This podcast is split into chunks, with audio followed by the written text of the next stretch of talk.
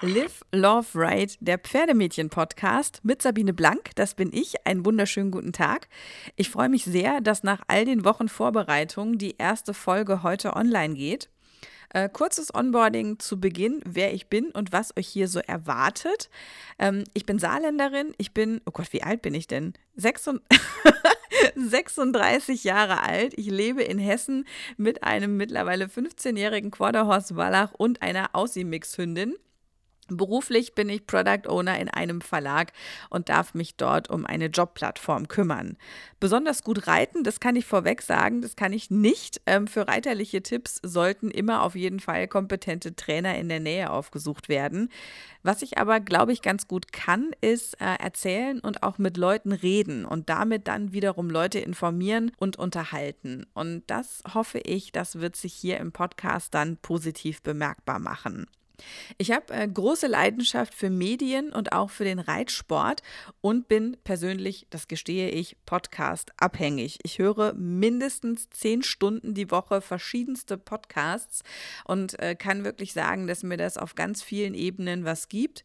Ich werde gerne in der nächsten Folge auch ein bisschen darauf eingehen und ein paar Empfehlungen aussprechen.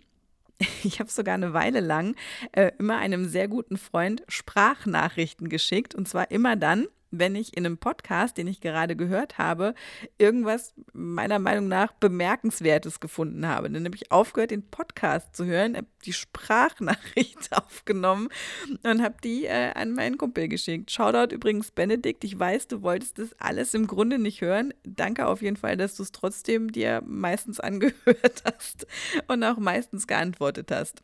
Also man sieht, es ist tatsächlich ein Leidenschaftsthema von mir und jetzt habe ich ja auch das optimale Medium gefunden, um mich gleich zwei meiner Leidenschaften ausgiebig zu widmen, nämlich dem Reitsport, insbesondere dem Westernreiten und das Ganze eben mit einem eigenen Podcast. Es gibt zwar schon das ein oder andere Format für Reiter, ich behaupte aber mal, da ist noch Platz und speziell das Westernreiten, das ist auch aktuell noch so gut wie gar nicht repräsentiert in der Podcast-Szene und das wollen wir auf jeden Fall ändern jetzt jetzt. Ich habe schon einige Interviews geführt, aber noch nicht online gestellt in den letzten Wochen, da ich die erste Folge ganz bewusst mit Ecke Wittelsbürger machen wollte. Wittelsbürger.com, ich denke, kennt jeder, der mit Westernreiten ein bisschen was zu tun hat. Für mich war Wittelsbürger.com der erste mediale Kontakt mit dem Westernreiten und ich finde es einen sehr, sehr schönen Start für meinen Podcast, eben ausgerechnet mit dem Mann zu reden, der vor mittlerweile 23 Jahren das Thema Westernreiten Reichweiten ins Internet gebracht hat. Wir haben eine Weile versucht, uns zu verabreden, war nicht immer ganz einfach, aber vor zwei Wochen auf der Jom Ranch hat es dann geklappt und wir konnten uns treffen. Und ich muss sagen, man merkt Ecke wirklich an, dass ihm seine Themen wirklich am Herzen liegen. Wir haben darüber gesprochen, warum unser Sport seiner Meinung nach gerade auf dem Weg zurück in die 80er Jahre ist, ob er vielleicht der Wendler des Westernreitens sein könnte und ob man wittelsburger.com zu Recht als die Bildzeitung des Westernsports bezeichnen sollte. Ich bin angereist, wie ich das immer mache, mit einer gut vorbereiteten Liste voller Fragen und Themen. Und ich habe kein einziges Mal auf diese Liste geschaut. Unser Gespräch hat sich ab dem Beginn der Aufnahme völlig verselbstständigt. Ein Thema hat sich ganz natürlich aus dem nächsten ergeben. Und damit das Intro zum Podcast nicht länger wird als das Interview selber, möchte ich jetzt eben auch an dieser Stelle in die Aufnahme einsteigen und zwar äh, an der Stelle, als ich mein Aufnahmeset ausgepackt habe. Das ist so, wenn ich unterwegs bin, ich habe ein sehr kleines mobiles Interviewset. Mein Aufnahmegerät ist mein iPhone. Darauf habe ich eine spezielle App und daran angeschlossen ist ein Rode Reporter-Mikrofon. Und äh, an dem wiederum ist mein mittlerweile über 20 Jahre alter Studio-Kopfhörer angeschlossen bin nicht sicher, ob Ecke eigentlich mit einem Kassettenrekorder gerechnet hat, aber dieses Setup, das fand er offensichtlich sehr fortschrittlich. Ich bin beeindruckt von Menschen, die so digitalisiert sind, dass das alles mit einem Telefon geht. Nee, ernsthaft, ich habe noch einen ein, ein, ein Oldschool-Kalender und ähm, ich habe auch noch einen Kalender an der Wand hängen und ich glaube, mein Telefon kann, ähm, Spotify kann das, das kann das ganz gut. Da hört's auf. Das ist auch schon viel. Ja. Mein Handy kann auch Spotify und ich liebe Spotify, aber mein Handy, also tatsächlich, wenn du es mir jetzt wegnehmen würdest, ich hätte schon ein Problem. Ich käme ohne Handy nicht klar. Könnte man dir jetzt dein Telefon wegnehmen und dein Leben würde ganz normal weiterlaufen? Würde, glaube ich, einige Kontakte reproduzieren müssen. Das würde mich was kosten. Ich glaube, das Wichtigste ist in der Cloud. Ähm, aber es ist nicht viel. Ich bin da ähm, einfach Handy geschädigt. Ich kann auch einfach Handys so verlieren ähm, und die nicht mehr wiederfinden. Und ähm, mit so Erfahrungen ist es dann irgendwann gut. Dann stellt man fest, okay, man kann sich nicht dauernd resetten. Äh, man braucht ein Backup. Und dann habe ich ein ganz, ganz einfaches Backup irgendwie mit viel Papier und, und ähm, ich bin ja auch keine 20 mehr. also wir können noch schreiben, wir über 45-Jährigen. Ähm, nee, also man, man kann es mir wegnehmen. Mein, mein, Handy kann man mir so wegnehmen und ähm, ich würde weniger WhatsAppen wahrscheinlich, was auch nicht schlecht ist. Das stimmt. Ich habe letztens aus Versehen mal einen handyfreien Tag gemacht, weil ich es einfach vergessen habe. Und ich stand morgens so hart im Stau, dass einfach zurückfahren und diesen Weg quasi nochmal machen einfach keine Option war. Und die erste Hälfte vom Tag war ich nervös. Das war wie wenn du so einem Süchtigen einfach seinen Stoff wegnimmst. Es war wirklich krass. Und seitdem äh, bringe ich mich aber immer mal wieder bewusst in die Situation, dass ich zum Beispiel sage, ich mache einen großen Spaziergang und ich nehme kein Telefon mit. Und das ist anstrengend. Also es macht mich wirklich auf eine Art dann nervös, dass ich glaube, keine Kontrolle zu haben. Ich finde das großartig. Jeden Abend im Stall habe ich das. Ja. Weil kein Empfang ähm, und auch, auch sonst gar nichts da irgendwie, ziemlich weit draußen ähm, und gar nicht so weit weg irgendwie am, am Stadtrand von Düsseldorf. Und ähm, das holt mich jeden Abend irgendwie nach so einem Berufsalltag irgendwie, holt mich das dann irgendwie wieder runter und erdet mich. Und ähm, ähm ich, ich mache das sehr gerne, dass ich Handys sehr bewusst in, in Meetings einsetze ähm, um zu signalisieren, dass mich das Thema nicht interessiert. also das kann man auch machen, das muss man gar nicht machen, weil man selber irgendwie gerade süchtig ist und sagt, ich muss alle zwei Minuten mein, mein, mein, mein äh, ADHS-Symptom irgendwie erfüllen, sondern ähm, man kann das auch sehr bewusst machen, indem man, wenn man irgendwie nach zehn Minuten Diskussion anfängt, ähm, so ein klein wenig das Interesse zu verlieren, einfach das Handy rausnimmt, irgendwas macht, vollkommen egal. Ähm, das macht mit anderen Leuten was. Ist jetzt aber so von so einem Mann ja schon fast so, so eine Aktion, wo ich sagen würde, das wäre so das Level Frau eigentlich, weißt du so. Übrigens, ich zeige dir jetzt dadurch, dass ich auf dem Handy rumspiele, dass ich dir eigentlich gerade gar nicht zuhören will. Ja, und ich komme mit äh, tatsächlich dieser subtilen äh, Form der Kommunikation, äh, komme ich hervorragend klar. Deswegen habe ich auch nur Wallache. Das sind die Momente in meinem Leben, wo ich ähm, auf, auf, auf äh, der Tonspur nicht spiele, sondern ähm, wo es dann nur noch um 0 und 1 geht und schwarz und weiß und ja und nein und alles ist gut. Ähm, aber das, ja, doch, das, das, das kann ich ganz gut. Jetzt haben wir ja schon äh, aus dem Kontext rausgehört, dass äh, wittelsbürger.com offensichtlich nicht das ist, was du hauptberuflich machst. Du bist hauptberuflich in Meetings und es ist ein, du hast es vorsichtig formuliert, konservativ geprägte Unternehmensstruktur. Was machst du? Ähm, ich bin tatsächlich Controller, ähm, bin ähm, in einem mittlerweile S-DAX-Konzern im Stahlunternehmen ähm, quasi ein Inhouse-Berater und habe damals mich jetzt nicht für den Job bewusst entschieden, aber schon mich bewusst dafür entschieden, nicht mit Pferden machen zu wollen. Ähm, als ich die Möglichkeit hatte nach der Schule und dann Zivildienst, Orientierung und meine Eltern hätten jetzt auch was mit, mit Pferden mitgegangen. Ähm, ich habe aber festgestellt, dass ich glaube ich, und das hat sich irgendwie im Nachhinein bewahrheitet, mh, nicht genug Enthusiasmus besessen hätte, um das durchzuhalten, weil ähm, das nachher irgendwie beruflich zu machen ähm, im, im, Pferdebereich, ich glaube auch egal in welchem Bereich man da unterwegs ist, ähm, dafür braucht man eine extrem große Leidenschaft. Und ähm, ich wollte mir diese Leidenschaft nicht nachher irgendwie im, im, im, im harten Alltag verlieren sehen. Und ähm, dann gesagt, ich möchte irgendwas, irgendwas Bodenständiges machen, habe dann studiert, BWL, das war ganz clever. Und ähm, mir diesen, dieses Hobby und diesen Sport irgendwie als, als Leidenschaft erhalten und nicht als Broterwerb irgendwie nachher ähm, sehen müssen.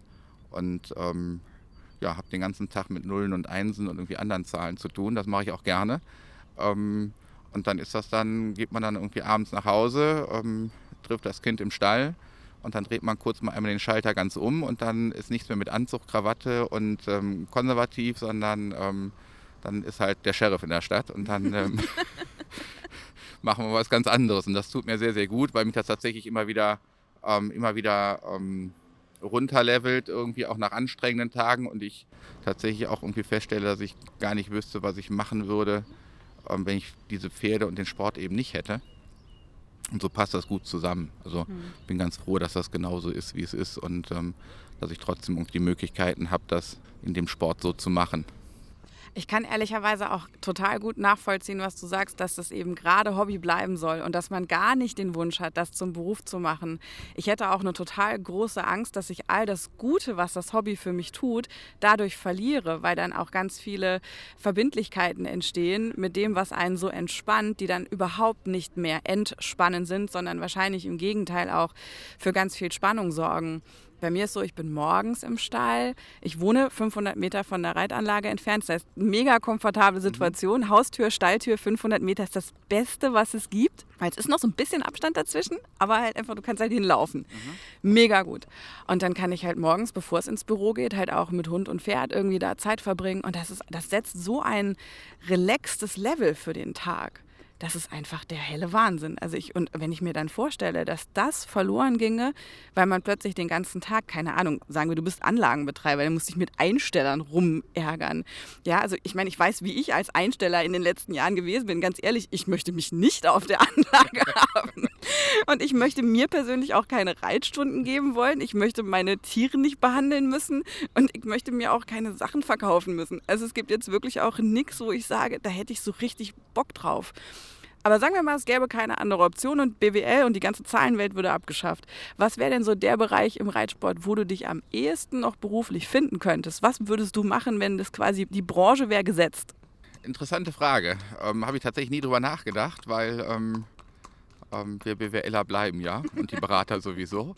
Ähm, und wenn wir gehen, kommen wir auch manchmal wieder. Ähm, tatsächlich wäre es, glaube ich, nicht ganz so der reitende Part. Ähm, dafür wäre ich jetzt auch, glaube ich, zu alt, um da nochmal irgendwie durchzustarten. Ähm, das mache ich auch gerne als Hobby. Meine Mutter ist mittlerweile so, dass sie sagt, ich wäre eigentlich zu alt zum Reiten. Ich soll mal langsam mit Kutschefahren angehen. Ist ja einfach nicht mehr schicklich für einen Mann mit über 40 noch auf dem Pferd zu sitzen. Das sind aber, ähm, ja, das ist halt meine Mutter noch. Ich, ich glaube, ich wäre trotzdem weiter in so, in, in, in, in, so einer Beratung für, für, für Pferdemenschen unterwegs, weil ähm, da ganz oft zwei ähm, so in, in, Gesprächen in den ganzen Jahren irgendwie zwei Dinge irgendwie aufeinander kommen, dass man ähm, Spezialisten hat, die im Zweifel gut reiten können, die irgendwie gut unterrichten können, die ähm, da mit einem Fachwissen unterwegs sind, was sie vermitteln können, die dann aber nachher in dem betriebswirtschaftlichen Bereich sich schwer tun. Ähm, und und ähm, sich da manchmal schwer, wirklich schwer tun, irgendwie das, was sie fachlich gut auf die Straße kriegen, nachher auch wirtschaftlich dauerhaft irgendwie gesichert zu bekommen. Das heißt, ich würde tatsächlich nachher irgendwie das tun, weil es doch irgendwie drin steckt, ja, irgendwie was beraten zu sein. Jetzt ähm, will ich jetzt auch nicht nochmal beratend sagen. Ähm, Man kann sich vertrauensvoll an dich wenden. Ja, das, das passiert hin und wieder schon mal. Ja, ja, dann, dann ruft schon mal jemand an und sagt, du, Hammer Eckert, ich habe irgendwie vor, ich würde mir gerne eine dritte Reithalle bauen, ähm, meine Anlage zu einer Turnieranlage irgendwie ummodeln. Was hältst du von der Idee? Und dann habe ich tatsächlich, und daran ähm, kann man mich auch immer messen, irgendwie immer mein Herz auf der Zunge und gibt da ganz offen, und das ist auch das Schöne, dass ich so unabhängig sein kann. Ähm, können morgen auf der Internetseite können wir irgendwie Katzenvideos zeigen und für mich wird sich in meinem Leben nichts verändern. Ähm, dass ich dann da auch Dinge sagen kann, die ich auch wirklich so meine und wo ich nicht in irgendeiner Form mit, mit irgendwem in irgendeiner Weise abhängig verbunden bin und ich auf einmal ähm, diplomatisch sein müsste, sondern ähm, ich kann immer ehrlich sein. Das finde ich ganz, ganz gut. Das würde mir alles andere würde mir auch schwer fallen. Ähm, beißen nicht manchmal auch Menschen irgendwie die Zähne dran aus. Ähm, ist aber auch so. Ja, also ich meine, da muss man ja auch immer so unterscheiden. Es gibt ja Leute, die fragen nur was, weil sie ihre Meinung gerne nochmal in anderen Worten hören möchten. Und dann gibt es ja die, die wirklich wissen wollen, was der andere denkt. Und das ist ja, finde ich, gerade, also ich nenne es jetzt mal äh, Stichwort Pferdemädchen, gerade da habe ich schon eher oft den Eindruck, dass das Erstere eigentlich zutrifft. Also dass die eigentlich schon genau wissen, was sie hören wollen und sie möchten gerne nur noch mal in einer anderen Stimme hören. Und dann macht besonders viel Spaß, den, ähm, ich nenne das Para, äh, paradoxe Intervention, genau das Gegenteil zu erzählen von dem, was sie hören wollen. Und dann einfach so diesen Prozess oben im Kopf zu begleiten, was bei ihnen dann so passiert ähm, am Ende des Tages kann man irgendwie immer nur das Pferd zum Wasser führen, irgendwie was daraus machen. Ähm, das ist dann auch wieder im beruflichen Umfeld, hilft mir das nicht. Wir können auch immer eine Empfehlung abgeben aus unserer, aus unserer Perspektive und was nachher ein Vorstand aus Empfehlungen macht, das können wir schon gar nicht mehr beeinflussen. Ähm, ja, aber das ist, ähm, da sind wir, glaube ich, auch alle nicht auf einer Mission, dass wir die Pferdemädchen, die sowieso schon eine feste Vorstellung haben und die gerne nochmal bestätigt haben möchten, ähm, denen noch weiter zu helfen. Also das hilft keinem.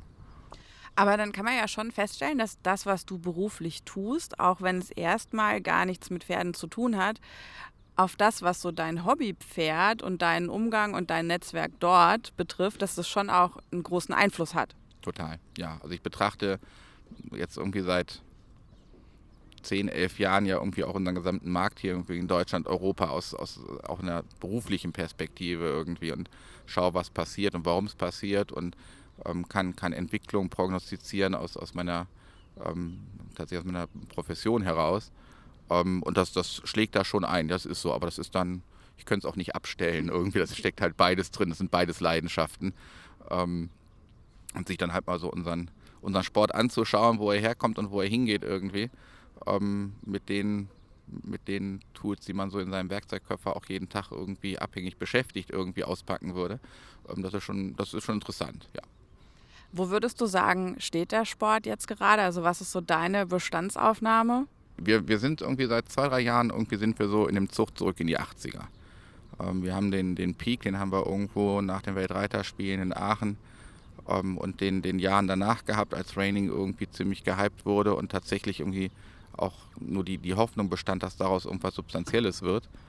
Ähm, und ich denke mal, dass wir so seit knapp fünf Jahren ähm, in so einer Rückwärtsbewegung wieder sind. Das heißt, mehr Leute gehen aus dem Sport raus, die den früher beruflich begleitet haben, als Trainer, als was auch immer irgendwie. Die gehen wieder in, in normale Berufe hinein, mit Sicherheit. Ähm, wir haben weniger Züchter da, wir haben irgendwie weniger Turniere, allein an Infrastruktur irgendwie. Und das hat sich irgendwie jetzt auch auf der Equitana ganz, ganz deutlich manifestiert, ähm, dass wir in diesem Jahr zum ersten Mal festgestellt haben, dass der eigentliche Western-Tag ähm, der auch für die, die Messegesellschaft ganz, ganz spannend war, weil sie dort an einem Tag 40.000 ähm, Leute aktivieren konnten, die dann ganz speziell zum Thema Western kommen, dass dieser Western-Tag irgendwie bei uns nicht mehr funktioniert. Und ähm, dass wir eher ein unspezifisches Publikum haben und ganz geringen Anteil nur noch an wirklich an einem spezifischen Publikum. Und ähm, ich finde das insofern ein bisschen schwierig. Also erstens finde ich es ein bisschen schade, weil diese Entwicklung absehbar war. Jetzt bin ich irgendwie nicht dafür bekannt, immer ähm, rosa-rosa Elefanten irgendwie rauszuhauen, sondern eher auf, auf Probleme aufmerksam zu machen. Und das ist etwas, was irgendwie seit, seit jetzt Jahren absehbar war. Ähm, hat irgendwie sich nie jemand darum gekümmert, daran was zu tun.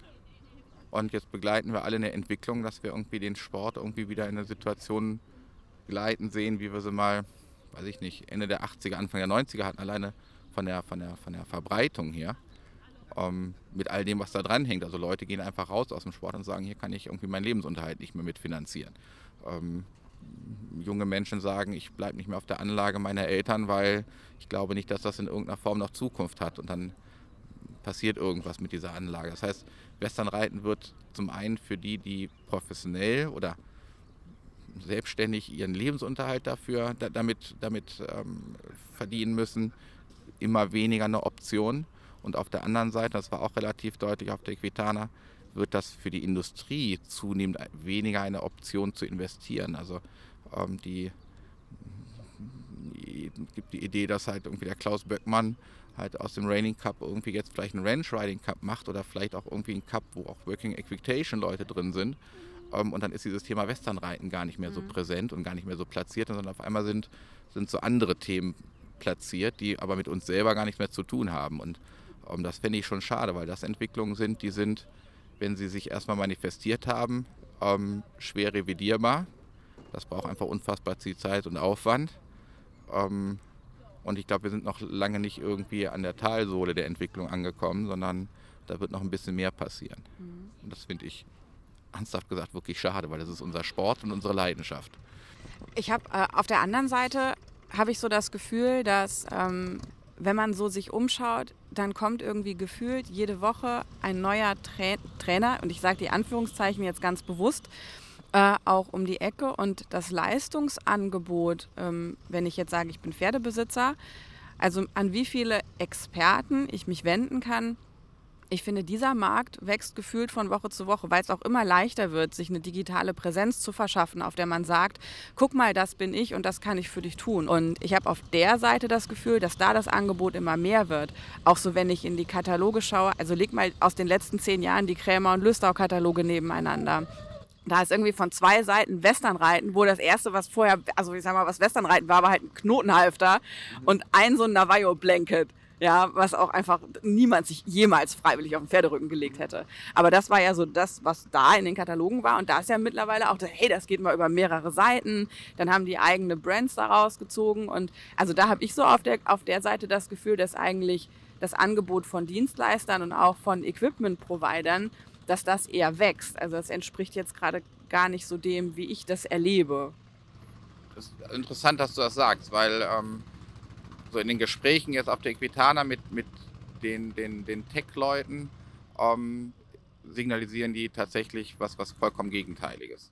Ähm, die gehen zunehmend raus aus dem Markt, auch aus, aus, diesem, aus diesem Messegeschäft irgendwie. Ähm, ich habe offen gesagt jedes Mal, und das tut mir leid, Krämer, wenn jetzt jemand zuhört, ähm, immer so den Eindruck, wenn ich jetzt in so einem Krämer Store bin, ähm, dass jetzt diese Western-Ecke, die sie immer mit viel Aufwand dort irgendwie eingerichtet haben, ähm, dass die jetzt irgendwie nicht so die hochfrequentierteste in dem gesamten Raum ist. Ähm, jetzt mag davon einiges über den Versandhandel funktionieren, wie bei anderen Versendern auch, die im Zweifel auch nur versenden. Ähm, das, das Schwierige ist, glaube ich, bei uns, gerade bei dem Thema Trainern, dass wir ähm, nie geschafft haben, eine Infrastruktur mit Reitschulen aufzubauen. Das heißt, unser großes Ding ist tatsächlich, dass wenn wir Leute erreichen wollen, dass man eigentlich, wenn man sagt, ich würde gern Western reiten, das direkt irgendwie damit verbindet, dann müsstest du dir jetzt auch ein Pferd kaufen. Ähm, und dann kommt ein Trainer zu dir raus. Die allerwenigsten haben irgendwie Schulpferde auf einer Anlage oder haben überhaupt eine Anlage dabei. Und das ist sehr, sehr schwierig, weil ähm, einerseits Jugendliche irgendwie in den Sport hineinzuführen, funktioniert, glaube ich, zunehmend eher über so eine etwas institutionalisierte ähm, Begleitung über eine Schreitschule und Schulpferden und erstmal einem gewissen, gewissen ähm, Stundenplan. Ähm, und Ältere irgendwie abzuholen, die jetzt nicht erstmal das Investment irgendwie von einem Quarterhorse tätigen wollen, um dabei zu bleiben, die im Zweifel keine Reitbeteiligung kriegen können und auch sonst irgendwie keine Vorerfahrung haben. Ähm, die holen wir echt schlechter ab als die klassisch Leute. Und das haben wir irgendwie nie geschafft, weil das hätten wir tatsächlich, und das würden wir ganz gut brauchen, weil die Erfahrungswerte, die man so zurück oder die ich zurückgespiegelt bekomme von, von Anlagenbetreibern, die tatsächlich Schulpferde haben, sind eigentlich großartig. Ähm, eine dort oben in, in, in Westfalen, die, die ein Schulpferdeangebot haben und die, die ganz großartig erfolgreich unterwegs sind, tatsächlich auch strukturierten Westernreitunterricht anzubieten für Menschen, die noch kein eigenes Pferd haben. Ähm, und davon brauchen wir mehr. Wenn ich da mal so überlege, ich lebe ja im Rhein-Main-Gebiet, also genau zwischen Mainz, Wiesbaden und Frankfurt. Ich wüsste auch nicht, wo ich hinfahren sollte, wenn ich Western-Reitunterricht auf Schulpferden nehmen sollte. Und ich meine, da, wo ich herkomme aus dem Saarland, da kenne ich eine Adresse, wo das geht, aber auch wirklich genau eine. Und jetzt da in dieser Rhein-Main-Metropolregion mit all diesen Städten, ich wüsste jetzt niemanden. Das ist tatsächlich schon so ein Punkt. Wohingegen, wenn du jetzt sagst, okay, ich möchte gerne in Dressur oder Springreiten, für den äh, englischen Bereich äh, gehst du halt irgendwie zur FN, guckst und dann findest du halt 78 Angebote. Das ist natürlich auch durch die Diversifikation mit Vereinen und Verbänden im Westernreiten auch wirklich kompliziert. Also ich habe das am Anfang, als ich das irgendwie, ich bin da ja auch so mehr oder weniger zufällig reingerutscht in dieses Westernreitthema. Ich habe es überhaupt nicht gerafft mit den Verbänden. Ich glaube, ich habe es bis heute nicht verstanden. ja, und das ist wirklich so. Also da erklärt sich für mich einfach auch wirklich nicht, warum brauchen wir die alle? Weil die arbeiten ja auch, also ich meine, es gibt so wenig Leute, die das auf der einen Seite machen wollen. Offensichtlich erstmal. Und dann äh, müssen die sich auch noch aufteilen und müssen dann gucken, ja, wenn ich da herkomme und irgendwie dann eine Saison mal irgendwie vielleicht in der besten Liste landen will, um irgendwie vielleicht nachher einen Fürstrick zu bekommen, dann muss ich dann irgendwie auch echt schon kilometermäßig einen großen Radius abfahren, äh, um da überhaupt mit dem einen Verband irgendwie dabei sein zu können. Das ist tatsächlich etwas, was ich bis heute nicht verstehe, wie schlecht wir uns selber vermarkten. Da nehme ich tatsächlich auch sehr, sehr gerne die Verbände irgendwie in die Pflicht, weil ich jeden Verband irgendwie als ähm, diejenigen sehe, die eigentlich die Aufgabe haben, die Rahmenbedingungen dafür zu schaffen, dass Menschen von dem, was sie dort tun, leben können und damit Menschen begleiten können, die das als Hobby machen. Ähm, und ähm, das nehmen, seitdem ich das irgendwie mit, mit betrachte, irgendwie keiner der Verbände wirklich ernst, das zu tun. Und was ich bis heute nicht verstehe, ist, ähm, warum ganz offensichtlich auch irgendwie so persönliche äh, Differenz und Animositäten irgendwie dann noch den Stellenwert haben, dass man sich nicht zusammensetzt und sagt so, ähm, DEQA, EWU, NRHA, NCHA und dann kann ich jetzt noch irgendwie so weiterquatschen, dann sind wir noch zwei Minuten beschäftigt, bis wir alle Verbände zusammen haben. Warum setzen wir uns nicht zusammen und vermarkten das Thema Westernreiten, meinetwegen mit, mit, einer, mit einer gemeinsamen Vermarktungsagentur. Und da geht es tatsächlich nur um die Vermarktung vom Thema Westernreiten, weil ähm, wir sind ja irgendwie die Randgruppensportart einer Randgruppensportart. So, wir haben irgendwie, weiß ich nicht, 1,5, 1,7 Millionen aktive oder zumindest interessierte Reiter. Und wir decken irgendwie weniger als 200.000 decken wir irgendwie ab. Und jetzt ist Reiten gemessen an der Zahl der Menschen, die das machen, deutlich unterrepräsentiert zu anderen Sportarten. Ich will gar nicht Fußball sagen, aber ähm, selbst irgendwie Beachvolleyball finden Menschen im Fernsehen geiler. Und da muss man halt auch mal zum Bernd Hackel sagen, das ist schon eine große Leistung, wenn er irgendwie fünf oder sechs Staffeln äh, reiten, irgendwie irgendwas mit Pferden, dann in so ein Samstagabendprogramm reinschiebt als Unterhaltungsprogramm. Aber tatsächlich finden wir relativ wenig statt. Und jetzt kommen wir noch mit Westernreiten um die Ecke, was dann die Randgruppensportart eine Randgruppensportart ist. Ähm, und wenn ich dann schaue, wie wie kakophon dann die unterschiedlichen Verbände dann rein kommunizieren in eine diffuse Zielgruppe. Das heißt, die Cutter sagen, wir machen Cutting, die Rainer sagen, auch wir machen Raining, die DQA sagt irgendwas anderes, die IWU sagt, wir machen Westernreiten, aber schön. Also ist ja vollkommen absurd, ähm, wenn ich dann dort irgendwie als, als affiner, interessierter Mensch stehe und sage, okay, ich möchte jetzt die Entscheidung treffen, Warmblutbereich, irgendwie gehe ich jetzt so ein bisschen Dressur rein, möchte ich gern springen, Westernreiten wäre auch ganz schön. Ähm, dann kriege ich auch Richtung FN, kriege ich irgendwie eine Stimme zu hören ähm, und das machen die gar nicht so schlecht. Und dann gehe ich kurz in den Western-Bereich und stelle fest, kriege ich irgendwie 17 Stimmen zu hören. Und dann ist es ja eher so, so eine By-Chance-Geschichte, wo man nachher landet, wenn man dort landet. Und das ist tatsächlich auch nicht nur irgendwie für, ich glaube, für, für Privatmenschen ein ernsthaftes Thema, dass sie es schwer ist, sich im Westernreitsport zu orientieren, sich überhaupt dafür zu interessieren, sich dann zu orientieren, sondern auch für die Industrie ernsthaft ein Problem, weil ähm, großen, die großen Mittelständler, die wir haben, auch weiß ich nicht, Röber, Rübs und, und was wir dort haben, die sagen, ja, ein bisschen schwierig irgendwie, wenn wir uns irgendwie engagieren wollen im Westernreitsport, weil ihr seid irgendwie nicht einer, sondern ihr seid irgendwie 17 mhm. oder 5 oder 8 oder was auch immer. Und dann sagen sie, ja, wo gehen wir hin? Gehen wir besser zur NHA, unterstützen wir die oder gehen wir zu allen oder wie ist das eigentlich bei euch? Das heißt, für die Industrie irgendwie, ich sag mal, Marketingbudget im Westernreitsport zu investieren, ist unglaublich schwer und ähm, für, für Menschen, die sich für den Sport selber interessieren, auch sehr schwer, sich zu orientieren. Und ich verstehe bis heute nicht, dass man sich da nicht mal zusammensetzt und sagt, so, wir entwickeln mal für uns Westernreiter ähm, und das aus der Verbandssicht her mal irgendwie eine Idee, was in fünf Jahren passieren könnte. Und wir fangen mal an, irgendwie gemeinsam den Weg dort nur in der Vermarktung zu gehen. Ähm, und wenn nachher jemand bei den Cuttern landet, ist das super. Und wenn nachher jemand bei den Rainern landet, ist das auch super. Und wenn jemand sagt, Paint Horses sind es, PHCG muss es sein, ist das alles super, aber ähm, eine Sprache zu sprechen, um den Sport irgendwie nach außen hin zu vermarkten, das ist irgendwie seit 30, 40 Jahren vollkommen unmöglich bei uns und das ist ehrlich was, was wir in den Griff kriegen sollten, wenn wir nicht eine Menge verlieren wollen. Mhm. Ja, es ist eher so eine Kannibalisierung anstatt irgendwie. Also im Grunde bräuchtest du ja nur einen gemeinsamen Trichter, da lässt du alle mhm. reinfallen und dann kannst du die ja verteilen. Und dann kann ja auch jeder für sich was finden, egal ob er gerne regional nur ein bisschen unter Anleitung am Ende ins Gelände will oder ob er sagt, ich möchte gerne einmal auf der, keine Ahnung, Breeders Futurity in Kreuth reiten. Dann kannst du aber ein, einmal alles oben durch den großen Trichter rein, das wäre schon gut. Mhm. Und ähm, ja, also kannst du dich erinnern, dass es mal Anstrengungen gab, die so in die Richtung gegangen sind, da mal was möglich zu machen? Ja, das Schlimme ist, dass es natürlich gab es irgendwie von der einen oder anderen Seite mal Anstrengungen, weil sie ja nicht alle irgendwie generell ähm, nicht guten Willens sind. Ähm, aber mit jeder Erinnerung ist auch verbunden, warum es nachher nicht geklappt hat. Das wird jetzt irgendwie ein bisschen, bisschen speziell darüber zu erzählen, aber ähm, tatsächlich ist es so, dass es immer wieder so, so, so, so, so einzelne Aktionen gab, die es nachher verhindert haben. Mhm. Ähm, und das ist halt ernsthaft Quark. Also es ist ähm, ganz, ganz doof, weil wir damit irgendwie tatsächlich Sachen auf der Straße liegen lassen. Weil Leute im Zweifel, ich meine, was kann passieren? Sind auf einer Messe irgendwo unterwegs, nehmen irgendwo so diese Idee vom Westernreiten irgendwo mit. Fangen an, das so ein bisschen in ihrem Kopf und ihrem Herzen zu bewegen, sagen, würde ich mich gern weiter darum kümmern. dann ist es ein voller, tatsächlich ein vollkommen errativer Prozess, wo sie nachher landen, wenn sie dieses Interesse weiter verstetigen wollen. Und ähm, wenn sie Glück haben, landen sie bei, bei, bei irgendjemandem, der sich darum kümmert. Wenn sie Pech haben, landen sie irgendwo ganz anders.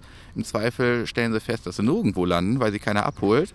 Und dann ähm, gehen sie halt weiter und dann verkümmert dieses Interesse und sagen sie, dann lande ich doch wieder in meiner Reitschule. So, und dann sind wir mit denen, ähm, sind die auch schon wieder raus irgendwie aus dem Scope und ähm, werden sich irgendwann dann Warmblut kaufen. Und das ist halt tatsächlich aus meinem Empfinden heraus vollkommen sinnbefreit, ähm, da gegenseitig irgendwie die Eitelkeiten zu streichen bei uns im Sport und auch auf der Verbandsseite. Zu sagen, ich mag nicht mit dem und ich mag auch nicht mit dem und der war auch mal irgendwann doof zu mir. Und tatsächlich ist es nicht selten die Argumentation am Ende des Tages, weswegen Zusammenarbeit nicht funktioniert. Und ähm, das kann man irgendwie auch an prominenter Stelle irgendwie wieder sehen, wenn man sich so den, den, den Disziplinenbeirat Training anschaut, wie unfassbar schwer es ist irgendwie, dass man den einzigen tatsächlichen Meistertitel, den wir im Westernreitsport haben, nämlich den FN Deutschen Meister Rain, ist der einzige vom DOSB anerkannte Titel, den wir im Westernreitsport haben, mit dem wir uns irgendwie vergleichen können mit, mit anderen Reitsportlern. Ähm, dass das vollkommen unmöglich ist für die drei Verbände, die da jetzt noch drum eiern, ähm, den irgendwie gemeinsam auszuprägen und zu sagen, wir schaffen da jetzt mal tatsächlich irgendwie eine Perspektive für die nächsten drei oder fünf Jahre, vor allen Dingen für die Sportler, die da sind. Das heißt, ähm, ich stehe jetzt da und sage, wir haben keine Qualifikation davor, wir treffen uns dann alle irgendwie im August auf der Europameisterschaft der Quarter Horses. Ist nicht unbedingt der Place to be, irgendwie um den FN Deutschen Meister Raining irgendwie auszureiten, nur weil es ein Kreuz ist. Ähm, es gibt irgendwie immer die Idee dieser, dieser gemeinsamen Schiedsordnung. Das heißt, wenn ich irgendwo in einem deutschen Verband irgendwie einen Problemfall habe mit einem Reiter, dann reiche ich diesen Problemfall in den anderen Verbänden durch, dass er nicht irgendwie hingeht und sagt, okay, da kann ich nicht mehr starten, starte ich irgendwo anders. Das hat auch nie funktioniert. Und ähm, das, das, sind schon so, so, so, so, so, Einzelperspektiven, wo es irgendwie nicht funktioniert, dass sie zusammen sind. Dann fragt man sich immer, okay, was muss noch passieren, dass es mal funktioniert? Oder ist unser Sport tatsächlich einfach ähm, so fraktal, dass das tatsächlich nie funktionieren wird. Und dann wird es immer der kleine Randgruppen-Western-Reitsport bleiben, ähm, der mal eine Chance hatte, größer zu sein. Ähm, und das finde ich schade, mhm. Wenn es dabei bleibt. Eine Eigenart in unserem Sport, die sich nie ändern will, wir sind natürlich irgendwie auch alle spezialisiert. Also ich gehe zu den Rainern, die machen nur Raining, zu den Cuttern, die machen nur Cutting. Ähm, ich gehe zu den Bear Race und die machen mal Bear Race irgendwie. Ähm, das heißt, ich habe nachher irgendwie, selbst die Range Rider haben irgendwie einen eigenen Verband in den USA. Ähm, ich habe natürlich dann, und dann geht es auch relativ schnell auch schon um Geld. Jedes Mal, wenn so ein bisschen Geld irgendwie mit in so eine Veranstaltung reingeht, habe ich einen Verband, der sich speziell darum kümmert, der dann sagt, okay, ich mache die Regeln ähm, im Zweifel ein bisschen spezieller und auch vielleicht ein bisschen angemessener als jetzt in einem, in einem Zuchtverband. Das finde ich gar nicht so schwer, aber ähm, tatsächlich ist es nicht selten so, dass ich denke, wir machen auch eine Menge Bohai drumherum, wo es gar nicht darum geht, ums Reiten und dem Reitsport, sondern ähm, wo es um all diese nitty-gritty Geschichten drumherum geht, dass man da steht und sagt, okay, ähm, kann man die Chaps anziehen oder kann man sie nicht anziehen? Hey, Entschuldigung, reit dein Pferd besser, dann wird das schon klappen. Wenn die Chaps nachher entscheiden, ob du irgendwie Erster oder Dritter wirst, dann Glückwunsch, dann war es wohl eine tighte Competition, aber die Chaps sind wahrscheinlich das kleinste Problem an der ganzen Geschichte. Mhm. Ähm, und da machen aber, wir. Aber da sagst du was. Ich war mal in der Situation, ich habe nicht viel Turnier geritten, ne? aber ich war einmal, ist Jahre her, äh, Landesmeisterschaften Saarland, Rheinland-Pfalz, DQHA. Und habe dort, ich weiß nicht, also ich kann auch heute nicht mehr erklären, was mich geritten hat, aber ich habe diese Hunter-Klassen auch mitgemeldet. Und ich habe mir dann natürlich auch, weil ich keine mehr hatte, so eine Englisch-Reithose und diesen ganzen Kram da zusammen organisiert. Und er hat mich ernsthaft nach der Platzierung die Richterin nochmal rüberkommen lassen, die mir dann erklärt hat, dass sie mich jetzt zwar platziert hat, weil war ja eigentlich alles soweit okay, aber die Hose hätte nicht das ganz richtige Grau. Also das wäre so ein bisschen falsches Grau. Mhm. Ja, wo ich denke, das ist hier, das ist die unterste Leistungsklasse, die man überhaupt reiten kann. Seid doch froh, dass ich da bin und sagt mir nicht, dass das jetzt nicht ganz das richtige Grau ist finde ich ganz schön, weil ich solche Ausrüstungsthemen immer großartig finde, gerade wenn ein Richter nach um die Ecke kommt und das irgendwie zum Teil seiner Bewertung macht. Ähm, weil ich würde mir manchmal wünschen, dass man vielleicht ein bisschen mehr auf Takt achtet bei dem, was man so als ähm, Sportler zu sehen bekommt. Das wäre so die erste, der erste Wunsch, den ich hatte, dass Richter mal mehr nach Takt gucken, nach Taktreinheit gucken, bevor sie irgendwie sich anschauen, ob jetzt die Hose passt oder nicht. Ich kann das zum Teil verstehen, weil ähm, die, die Idee gerade bei den Hunter-Klassen ja weniger die ist, wie wir sie aus dem klassischen Reitsport kennen, sondern eher so aus dem, ähm, aus dem, aus dem Jagdbereich irgendwie, wo dann irgendwie die, die Queen Mom irgendwie sich dann ihre Hunde schnappt und dann mal irgendwie ein bisschen über die Zäune hampelt da. Ähm, ich habe das ganz am Anfang auch schon erlebt, dass dann irgendwie Richter kamen und sagten auch, weißt du was, ähm, nettes Pferd, schöner Ritt, aber nicht ganz so die Hunter-Farbe dein Pferd, wo ich sagte, wenn die Hunter, also wenn die Farbe meines Pferdes irgendwie entscheidend ist, ob ich jetzt was gewinne oder nicht, ähm, dann soll es so sein. Also dann ähm, weiß ich aber auch, wie ich irgendwie die Beurteilung einzuschätzen habe, die ich da irgendwie bekommen habe. Ähm, tatsächlich geht es tatsächlich erstmal darum, dass, dass man die Leistung des Pferdes und des Reiters nach in der Kombination beurteilen kann. Und wenn man dann die Zeit und die Muße hat, weil man das irgendwie hochprofessionell als Richter gemacht hat und dann noch sagen kann, okay, und das könntest du jetzt noch perfektionieren, indem du dann irgendwie noch eine andere Reithose anziehst, ähm, dann, dann soll es okay sein. Aber rauszugehen und zu sagen, also ernsthaft, dein Ritt war ganz cool, aber ähm, die Reithose, war schon ziemlich scheiße. Ähm, ja gut, dann, dann, dann weiß man, welche, wie man da beurteilt worden ist. Tatsächlich glaube ich aber auch, ähm, das ist auch so ein kleines Symptom, finde ich, bei uns im Reitsport, ähm, dass wir manchmal gar nicht die Pferde so sehr reiten, sondern uns echt so von diesen Begleitgeschichten irgendwie beeindrucken lassen. Dann ist es ein bisschen viel Bling Bling und ist der Hut richtig geshaped und ähm, habe ich wirklich irgendwie keine Strasssteinchen an meinen Hunterstiefeln. Ähm, ich glaube, wenn man irgendwann mal in Aachen irgendwie im großen Stadion war und sich kurz anschaut, wo stehen die Richter beispielsweise irgendwie in der Hand zieht und wo stehe ich eigentlich. Ähm, und dann stelle ich schon fest irgendwie, dass es fast egal ist, ob irgendwie die Knöpfe an meinem Sakko Silber, Gold oder ähm, in Regenbogen schimmern. Das sieht der Richter eh nicht. Und dann ist es auch nicht ganz so wichtig, ob die Hunterkappe jetzt irgendwie top ist, ähm, sondern wenn man in sich einen professionellen und orientierten Eindruck am Anfang macht und dafür braucht man im Zweifel ähm, nicht das perfekte Sakko, sondern einfach ein gut sitzendes Sakko, ähm, dann kann man da auch schon weit vorne sein. Und ähm, dann geht es nachher doch irgendwie ein bisschen mehr um die Leistung des Pferdes als um alles drumherum irgendwie. Und ähm, ich habe immer versucht, das tue ich immer noch irgendwie, diesen ganzen Ausrüstungshype nicht mitzumachen, diese Materialschlacht, sondern ich bin da total gerne ein Mittelklasse-Reiter mit einem Mittelklasse-Anhänger und einem Mittelklasse-Pferd, was irgendwie jetzt in der vierten, 14. Turniersaison unterwegs ist, mit einem Arbeitssattel und keinem Showsattel für und weil ich das immer noch ganz angemessen finde und mich immer noch darauf fokussiert, dass ich eigentlich gut reiten will und nicht nur gut aussehen will. Mhm. Ja, jetzt ist auch, also ich muss auch sagen, ich habe Erfahrungen gemacht, ähm, als Sprecherin auf dem Turnier war ich ja dann eben auch öfter mal, wenn es so Anlagen waren, wo ein Richterturm gab, dann sitzt man halt auch zusammen mit den Richtern auf dem Richterturm.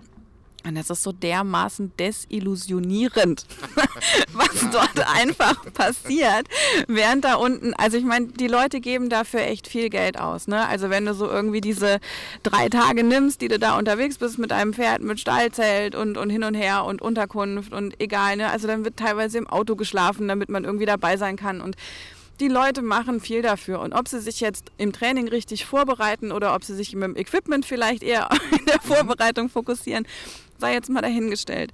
Aber ich fand das zum Teil auch einfach so krass traurig, was da dann einfach oben passiert. Ich hatte danach einfach locker zwei Jahre, hätte ich keinem mehr Geld gegeben, damit ich auf irgendeinem Turnier mitreite. Das war so ein Wochenende, was mich da wirklich geprägt hat, wo ich gedacht habe, nee, und dafür nicht. Verstehe ich gut. Ich meine, das breche ich mal Lanze für unsere Richter. Ähm, wenn ich mir anschaue, was ein Richter leisten muss, der geht morgens rein, muss irgendwie Holter machen, dann kommt seine Showmanship, dann stellt er kurz um, dann haben sie entweder gerade Trail während der Holter aufgebaut, dann muss er Trail machen, danach bauen sie es ab, kommt irgendwie Horsemanship, dann hat er ein paar Pleasure-Leute, dann wird irgendwann Raining geritten, dann sind wir immer noch nicht fertig und haben die ganzen Range-Klassen da und dann gibt es irgendwie abends noch ein Cutting für die Leute und ein Cowhouse auch noch dazu. Und jetzt habe ich bestimmt irgendwas vergessen an den 200.000 Klassen, die wir haben. Und im Zweifel habe ich sie alle durchspezialisiert ähm, dann ist das eine Bandbreite, die er abdecken muss, wo ich sage, das ist schon ein Unterschied zu einem FN-Richter, der sagt, jetzt schaue ich mir halt einfach mal drei Tage irgendwie nur Dressur an. Ähm, ich glaube, dass das im klassischen Bereich ähm, auch nicht selten passiert, dass sie dann nachher mit Werten, also wie Werten zustande kommen und mit was für Begründungen, ähm, wo man nachher auch mal groß die Augen macht, den Vorteil, den die Klassischreiter haben. Das sehe ich, sehe ich mit Hanna, die seit, seit sechs, sieben Jahren irgendwie auf ähm, Springen und, und Vielseitigkeitsturnieren unterwegs ist dann gehen die halt irgendwie mit einer 7-3 irgendwie aus ihrer Adressur nach Hause und sagen, okay, dann bin ich morgen woanders. Hat mir nicht gepasst, habe irgendwie 10 Euro für ausgegeben oder vielleicht 15. Ähm, war sowieso der Richter, der irgendwie, weiß der Teufel, irgendwas mag. Also da gibt es auch ähnliche Begründungen irgendwie. Aber ähm, denen tut das nicht ganz so weh. Wir gehen tatsächlich aufs Turnier. Und wir haben ja nicht mehr ganz so viele. Ich habe in diesem Jahr irgendwie noch zwei AQHA-Turniere irgendwie in NRW und vielleicht irgendwo noch eine West Futurity. Das heißt, man ist nachher als Turniersportler wesentlich mehr fokussiert auf die einzelnen Turniere als im klassischen Reitsport auf eine Saison. ähm, dass wir dann da stehen und sagen, okay, und jetzt muss aber hier irgendwas passieren, weil ich investiere hier gerade tatsächlich Zeit, Geld, Box, Hotel, ähm, Equipment, Pferd, Training, was auch immer. Ähm, und dann geht das ganz schnell mal irgendwie im Turnier irgendwie bei vier, fünf Tage auch mal ganz schnell irgendwie in den vierstelligen Bereich. Und da muss irgendwas passieren, wo man sich das, wo, wo man tatsächlich den Aufwand und auch hoffentlich das, was man als Reiter dort irgendwie gemacht hat, reflektiert bekommt. Und ich glaube, das, ist, das wird schwer. Das wird immer schwieriger, weil diese, diese, diese Möglichkeit, dann irgendwo anders dann nochmal zu reiten und sowas zu nivellieren, ganz, ganz schwer ist. Ich sage meiner Tochter immer, wir reiten nie für einen Richter, sondern ähm, der ist halt da. Ähm, wir gehen in den Sport und unsere Trainingsentwicklung irgendwie abzugleichen und zu dokumentieren und zwischendrin zu schauen, ob wir dann noch unterwegs sind mit dem, was wir zu Hause machen. Aber zunächst erstmal reiten wir irgendwie für uns selber. Und ähm, dann gibt es irgendwie auch nicht ganz so viele Möglichkeiten. Entweder ich hatte einen guten Ritt und werde gut bewertet, sind eh alle happy. Ich habe einen guten Ritt, ich werde schlecht bewertet. Dann ärgere ich mich kurz, aber wenn ich das jetzt auf den Richter fokussiere, würde ich mich wirklich ärgern. So muss ich halt sagen, ich weiß schon, was ich getan habe, geht es weiter. So, und dann habe ich einen schlechten Ritt, wird gut bewertet. Dann darf ich nicht glauben, ich könnte reiten, sondern muss ich halt weiter Unterricht nehmen. Oder ich habe einen schlechten Ritt und werde auch wirklich schlecht bewertet, dann war auch alles wieder in Ordnung. Ähm, ich sage Hanna tatsächlich immer, wir reiten nicht für einen Richter. Und ähm, sondern ähm, das ist eine Variante und wenn man jetzt die größeren Turniere hat, hat man auch nicht nur einen da sitzen, sondern irgendwie zwei oder manchmal auch irgendwie vier. Und dann ist es eh schon ganz spannend, was irgendwie vier Leute aus einem und demselben Ritt alles so machen können. Ähm, wenn man dann so ein bisschen Schleifenmemory spielt und jeder, der mal irgendwie zweimal die gleiche Farbe hat, hat gewonnen und das passiert nur selten, dann kriegt man zu einem und demselben Ritt auf einmal vier vollkommen unterschiedliche Feedbacks.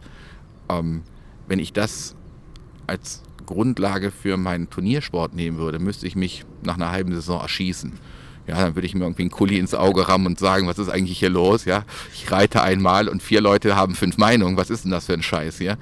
Ähm, dafür tue ich es nicht, sondern ich muss mich immer selber reflektieren und ähm, ähm, mit meiner Zielsetzung reflektiert umgehen, wenn ich nachher aufs Turnier gehe und ähm, wenn ich halt sage, okay, ich probiere mal, was hier passiert, dann darf ich nicht erwarten, dass ich gewinne und wenn ich irgendwie ähm, ein gutes Gefühl habe und ich kriege das nachher auch irgendwie in, in, in, in Showring irgendwie rein, ähm, dann kann ich schon irgendwie um irgendwas was, was reiten, ähm, aber niemals für einen Richter. Hm. Jetzt ist ja so, ihr habt ja schon auch, ich sag mal, eine besondere Situation. Wenn äh, Hanna oder du irgendwo reinreiten, dann reitet ja schon auch ein Name mit rein, der halt jetzt auch, auch wenn die Szene klein ist, der Name ist es ja nicht. Hast du das Gefühl, dass das einen Unterschied macht? Also müsst ihr quasi, müsst ihr mehr performen, vielleicht andere, weil bei euch halt Wittelsbürger auf der Nennung steht? Oder würdest du sagen, dass das keinen Unterschied macht? Also offen gesagt empfinde ich es eben nicht so. Ähm und ich gehe da auch sehr, sehr, sehr, nicht sehr respektvoll, aber immer sehr distanziert mit um. Ähm weil nur weil ich irgendwie seit 23 Jahren da rumeier und irgendwie über meine Plattform die Möglichkeit habe, das zu sagen, was ich denke, was manchen besser und manchen weniger besser passt. Ähm, ich glaube tatsächlich am Ende des Tages irgendwie, dass ähm, es nur ganz selten Fälle gibt, wo man irgendwie als jemand Bekanntes reinreitet und das einem nachher irgendwie einen Vorteil bringt oder irgendwas verändert, weil am Ende des Tages sage ich halt immer, man muss das Ding selber fahren. Und ähm, ich gebe mir selber und auch Hanna irgendwie immer mit, wir müssen irgendwie jeden Ritt wieder neu einzeln rausreiten ähm, und betrachte dieses, diese Möglichkeit gar nicht, weil sie auch dazu führen könnte, dass man sagt, pass mal auf, ähm, das hat ja jetzt schon ein paar Mal gut funktioniert, auch mit Slack oder ne, irgendwie hat schon mal ganz gut funktioniert, irgendwie ähm, war auch schon mal irgendwie so ein Superior mit dabei, komm, ähm, jetzt rutsch mal in die Klasse rein. Ähm, das ist, dafür sind wir tatsächlich, das hat weniger was mit Ehrgeiz als irgendwie mit, mit Ehrlichkeit zu tun. Ähm, dass wir tatsächlich beide immer irgendwie mit dem Ansatz rangehen und sagen, okay, neue Klasse, ähm, wir müssen uns neue Mühe geben. Und wenn es gut funktioniert, dann bin ich wieder ganz am Anfang. Wenn es gut funktioniert und ich habe mir Mühe gegeben, dann muss ich nachher nicht mit mir selber kritteln, wenn ich dafür irgendwie nicht belohnt werde, weil ich das einschätzen kann, was ich getan habe. Ich habe aber auch schon Prüfungen gehabt, wo ich aus ganz anderen Gründen nicht gut geritten bin, weil der Abend davor sehr anspruchsvoll war irgendwie. Und ähm, wo ich mich dann wirklich schwarz geärgert habe, dass ich irgendwie für das Geld, was ich ausgebe, einfach so beschissen geritten bin, wie ich geritten bin. So, und das sind dann Dinge, die Fehler kann man immer machen. Man sollte sie irgendwie nicht zwei oder dreimal machen. Aus denen habe ich dann versucht zu lernen. Und da wäre ich nie reingegangen, habe gesagt, komm, hast irgendwie noch einen ordentlichen Kater irgendwie auf der Schulter sitzen, aber das wird schon gut gehen, weil du heißt ja, das hat noch nie funktioniert. Insofern alles gut. Nee, nee. Aber würdest du denn grundsätzlich sagen, dass dir, äh, äh, dass dir der Name irgendwie auch schon, also ich bin mir relativ sicher, dass der dir auch einfach schon Türen aufgemacht hat. Also wenn ich an meine eigene Zeit zurückdenke, wo ich äh, im, im Rundfunk gearbeitet habe, es hat einen Unterschied gemacht und auch wenn ich nicht danach gefragt habe, aber zum Beispiel ich musste beim Zahnarzt nicht warten. Ja, also ich bin zum Beispiel einfach nicht ins, ins Wartezimmer geschickt worden, sondern immer, die hatten einen Vermerk in, in meiner Kundenkarte, das ist die Frau vom Radio und dann durfte ich halt durchlaufen. Und es ist eher nicht so, dass ich darum gebeten habe, aber trotzdem habe ich gemerkt, dass es einfach, ein, dass Öffentlichkeit einfach schon auch manchmal einen Unterschied macht. Auch in der anderen Richtung. Mhm. Also wenn du sagen wir, du hast morgens im Radio was erzählt, was vielleicht nicht jedem gepasst hat, das kam schon auch über den Tag zurück. ja, also in beide Richtungen. Und ich kann mir vorstellen, dass du das auch erlebt hast in den letzten Jahren. Ja, natürlich. Also das, das, das ist so in die eine wie in die andere Richtung. Ähm, das kriegt man auch ähm, immer wieder gespiegelt. Ähm, gibt Menschen, die, die sich weniger darüber freuen, über das, was ich ähm, so, so als, als Meinung formuliere ähm, im Zweifel, weil ich recht habe und ihnen das auch nicht passt. Ähm, oder weil ich auch einfach Menschen in die Pflicht nehme aufgrund ihrer Funktion, ähm, wo sie sich selber irgendwie ungern in die Pflicht nehmen lassen möchten.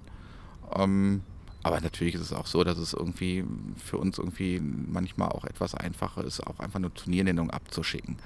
Ähm, da gehen weder Hanna noch mir tatsächlich, wenn ich das mal so flachs formuliere, irgendwie einer bei ab, ähm, weil wir uns halten die Pferde am Boden sondern ähm, manchmal ist es mir eher unangenehm, ähm, weil ähm, ich nicht viel für tun muss. Also was ich tue, tue ich, dass das, was, was diese Öffentlichkeit schafft, tue ich tatsächlich aus Leidenschaft und nicht der Öffentlichkeit willen.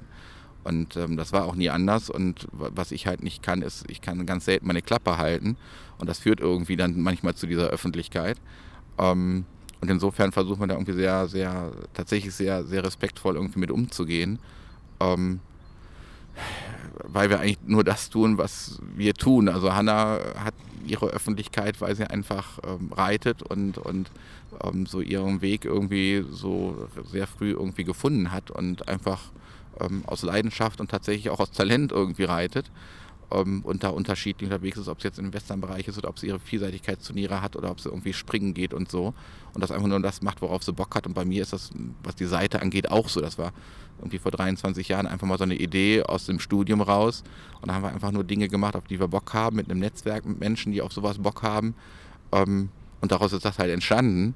Ähm, und ähm, ja, dann muss man einfach mit der Öffentlichkeit irgendwie, die man da hat, und ich tue mich da immer noch irgendwie ein bisschen schwer, das irgendwie so, so zu formulieren, ähm, echt nur respektvoll mit umgehen, weil alles andere ist dann irgendwie, dann, dann ist es nur noch der Wendler.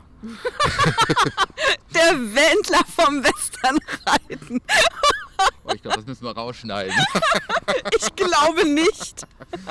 Nein, ach, das wäre ja fürchterlich. Ne, aber der hat ja auch einfach durch ganz viel von dem, ähm, was er tut, äh, einfach eine unangenehme Öffentlichkeit genau. erzeugt. Also ich finde, da, da kann man das ganz anders werten. Also äh, unser Gespräch heute ist ja eines ähm, äh, auch der wenigen, die ich bisher für den Podcast geführt habe, was einfach mit jemandem stattfindet, den ich als Person auch gar nicht einschätzen konnte. Also ich wusste ungefähr, wer du bist, klar. Und ich habe auch schon Wittelsbürger gelesen, als es noch kein Facebook gab. Das heißt, es war mir schon einfach auch ganz, ganz lange ein Begriff. Und ich weiß, dass ich vorher regelmäßig und viel in dieses Forum reingeguckt ja, habe. Forum, ja, also Forum. über das Forum müssen wir auch gleich ja, unbedingt ja. noch sprechen. Und ähm, also quasi auch, also ich habe die Seite schon immer gerne auch konsumiert ab dem Zeitpunkt, wo ich wusste, dass es sie gibt. Und dementsprechend hatte ich eben auch so mit dir sozusagen als Person, weil das, die, also ich am Ende die Firma, die Marke, die Institution, es ist ja untrennbar mit dem Namen verbunden. Und auch, ich sag mal, der Claim Europas erste Adresse fürs Westernreiten, das sagt schon auf den Punkt einfach auch wirklich aus, wir meinen das ernst und wir nehmen das ernst und wir wollen euer Ansprechpartner sein. Und ähm, ich meine, die, ich, äh, es hat sich jetzt natürlich von, als ich angefangen habe, das zu gucken, hat sich das wahnsinnig diversifiziert. Also weil wir auch ein ganz anderes Medienkonsumverhalten haben mhm. heute. Wir haben ganz andere Netzwerke, in denen das dann eben stattfindet. Von daher, also alles, was wahrscheinlich sich da vorher gebündelt hat, ist einfach jetzt distribuiert und mhm. findet so ein bisschen an, an anderen Punkten statt. Aber es ist ja schon so, ihr seid einfach nicht wegzudenken. Und es hat, auch wenn es jetzt immer noch nicht so ist, dass ich das gerne auf meinem Handy aufmache, aber das hat ja eine, eine also ich sag mal, es, ja, das hat einen Grund, den musst du mir auch gleich noch ja, erzählen. Ja. Aber es hat auch immer noch einfach eine hohe Relevanz. Also das, ich finde, das ist einfach nicht weggegangen. Und da sieht man ja auch das Form follows Function. Also das, mhm. was ihr da tut, auch wenn es überhaupt nicht mobil benutzbar ist und auch wenn es interfacemäßig nicht den Ansprüchen entspricht, die man heute vielleicht hat. Es ist ja immer noch wichtig und das zeigt ja auch, dass dieser zugrunde liegende Kern, den ihr euch vor 23 Jahren überlegt habt, dass der einfach auch immer noch gebraucht wird. Ja, und das ist wieder tatsächlich so ein Thema, ähm, weswegen ich diese, diese gemeinsame Vermarktung zum Thema Westernreiten so wichtig finde, weil wir genau diese Funktion erfüllen. Ähm, mit dem Unterschied, dass wir nicht, nicht, nicht ähm, verbandsseitig steuerbar sind, weil wir unabhängig sind. Das ist immer für manche Verbände echt ein Manko, ähm, weil die gerne anders andere Inhalte kommunizieren möchten, als im Zweifel die, die ähm, tatsächlich zu kommunizieren sind. Ähm, ja, das ist, also ich staue auch manchmal, also ich tue ja mit dieser Webseite irgendwie mindestens ein Ding, was ich eigentlich nicht kann. Ich habe von Technik und Internet gar keine Ahnung. Ja, also ich bin BWLer, Schwerpunkt irgendwie Controlling. Ähm, jetzt, ich kann wieder irgendwas programmieren und es ist tatsächlich auch einfach so, dass ähm, das, was wir auf der statischen Webseite dort haben, dass das zum Teil vom Coding auch einfach schon so alt ist, 23 Jahre. Das kann man irgendwie an jeder Ecke fühlen und, und, und feststellen. Nichtsdestotrotz ähm, sind es, und da bin ich auch offen mit unseren Zahlen, immer tatsächlich noch immer 300.000 unterschiedliche Leser pro Monat, die drauf gehen, ähm, mit einem anderen Nutzungsverhalten ähm, und ähm, mit, mit auch einem, ich sag mal, einem veränderten Approach. Ähm, wenn ich das jetzt rüberspiegel auf Facebook, haben wir da irgendwie die größte Gruppe zum Thema mhm. Westernreiten, die eben nicht nur liken, sondern sagen, nee, ich bin jetzt hier Mitglied und diese Gruppe irgendwie, die auch wieder diesen Namen trägt, das ist jetzt die, wo wir da drin sind. Ähm, und auch da sind wir jetzt gar nicht so hinterher, dass wir da jetzt mit einem großen Plan unterwegs sind. Also tatsächlich sind wir unfassbar unprofessionell in vielen Dingen. Ähm, was mir manchmal selber ein bisschen wehtut, weil ich aber auch tatsächlich, dann ist es auch wieder eine Hobbyveranstaltung, weil wir es irgendwie aus Leidenschaft nebenbei machen. Ähm, und das gar nicht so professionell einfach uns selber entwickeln könnten, weil wir, ähm, ich beispielsweise beispielsweise von Programmierung einfach gar keine Ahnung habe. So. Ähm, und nach all den Jahren haben wir da jetzt irgendwie so ein, ein, ein weiß ich nicht, 20 Gigatonnen Content geschaffen. Wenn ich sage, pass mal auf, morgen ähm, alles schick, responsive und hast du nicht gesehen, ähm, dann müsste ich mir immer fragen, okay, und was geht dann dabei über Bord? Weil diese 20 mhm. Gigatonnen Content lassen sich nicht mal eben gerade eben so irgendwie migrieren in was auch immer hinein. Ähm, und das ist tatsächlich ein Thema, was mich seit zwei, drei Jahren irgendwie umtreibt, wo es mir aber immer einerseits an Erfahrung und zweitens auch tatsächlich einfach an, an Kapazität fehlt. Ähm, zu sagen, okay, wir müssten eigentlich jetzt mal langsam nach 23 Jahren auch jetzt mal in, in der Gegenwart ankommen und sagen, wie wäre es eigentlich mal, wenn man Wittelsbürger irgendwie auch auf dem Handy mal gerne aufmacht, weil tatsächlich ist das so, dass diese statische HTML-Seite mit einem Coding, was älter ist als meine Tochter, ähm, unfassbar oft von mobilen Geräten mhm. geöffnet wird, was keinen Spaß macht, was ich selber selten tue, ähm, um manchmal mitzukriegen, was bei mir so passiert. Ich mhm. kriege ja auch nicht immer alles mit irgendwie, was da so passiert. Und ähm, das wird tatsächlich noch irgendwie eins der Themen sein, was ich irgendwie in diesem Jahr noch, noch, noch angehen will, weil ähm, wir uns gemessen an der Relevanz, die wir haben, und ähm, da bin ich auch mal wieder überrascht, dass die ausgeschlossen, also die bleiben einfach konstant hoch. Mhm. Ähm, und ich schaue mich irgendwie immer wieder um und wir monitoren das, was irgendwie in Europa so passiert. Und ich stelle fest, es gab eine Menge Ideen, von Leuten, die es mal irgendwie angefangen haben und auch schnell wieder aufgehört haben und von Leuten, die es irgendwann mal angefangen haben und jetzt gar nicht mehr machen wollen. Und am Ende sind wir immer noch da. Und das ist so. Wir sind tatsächlich nach 23 Jahren quasi die Einzigen, die noch da sind. Viele sind ausgestiegen und das, was da ist, ist unfassbar irrelevant. Das ist nicht bös gemeint. Ähm, aber am Ende, wenn man sich tatsächlich mal irgendwie zwei und zwei zusammenzählt, dann ist da ganz viel irgendwie so, so ein so eine Abendbeschäftigung drin von Menschen, die sich da irgendwie versuchen, irgendwie nochmal kurz zu verwirklichen, aber ähm, die irgendwie Zero Reichweite haben, was nicht schlimm ist. Ähm, das, was die Verbände dort machen, ähm, die das irgendwie versuchen, ein bisschen zu professionalisieren auf ihre Art und Weise, ähm, sind auch immer nur spezifische Zielgruppen. Das heißt, wenn die EWU jetzt irgendwie mit ihrem Westernreiter online geht, das ist irgendwas nice to have. Aber tatsächlich ist die EWU in sich ein geschlossener Kreis. Ähm, und dann vergleiche ich das immer so ein bisschen mit dem Programm, den ich irgendwie im dritten Programm haben kann. oder im ersten Programm haben kann. Also Fußball im ersten erreicht deutlich mehr Leute als irgendwie ähm, Regionalliga äh, West irgendwie im dritten oder in sonst einem Spartensender. Ähm, und da bin ich tatsächlich manchmal immer wieder überrascht, dass wir es irgendwie ähm, mit so einem Oldtimer immer noch schaffen, dass, dass, dass, ähm, dass äh, den, die, die, die Relevanz zu halten.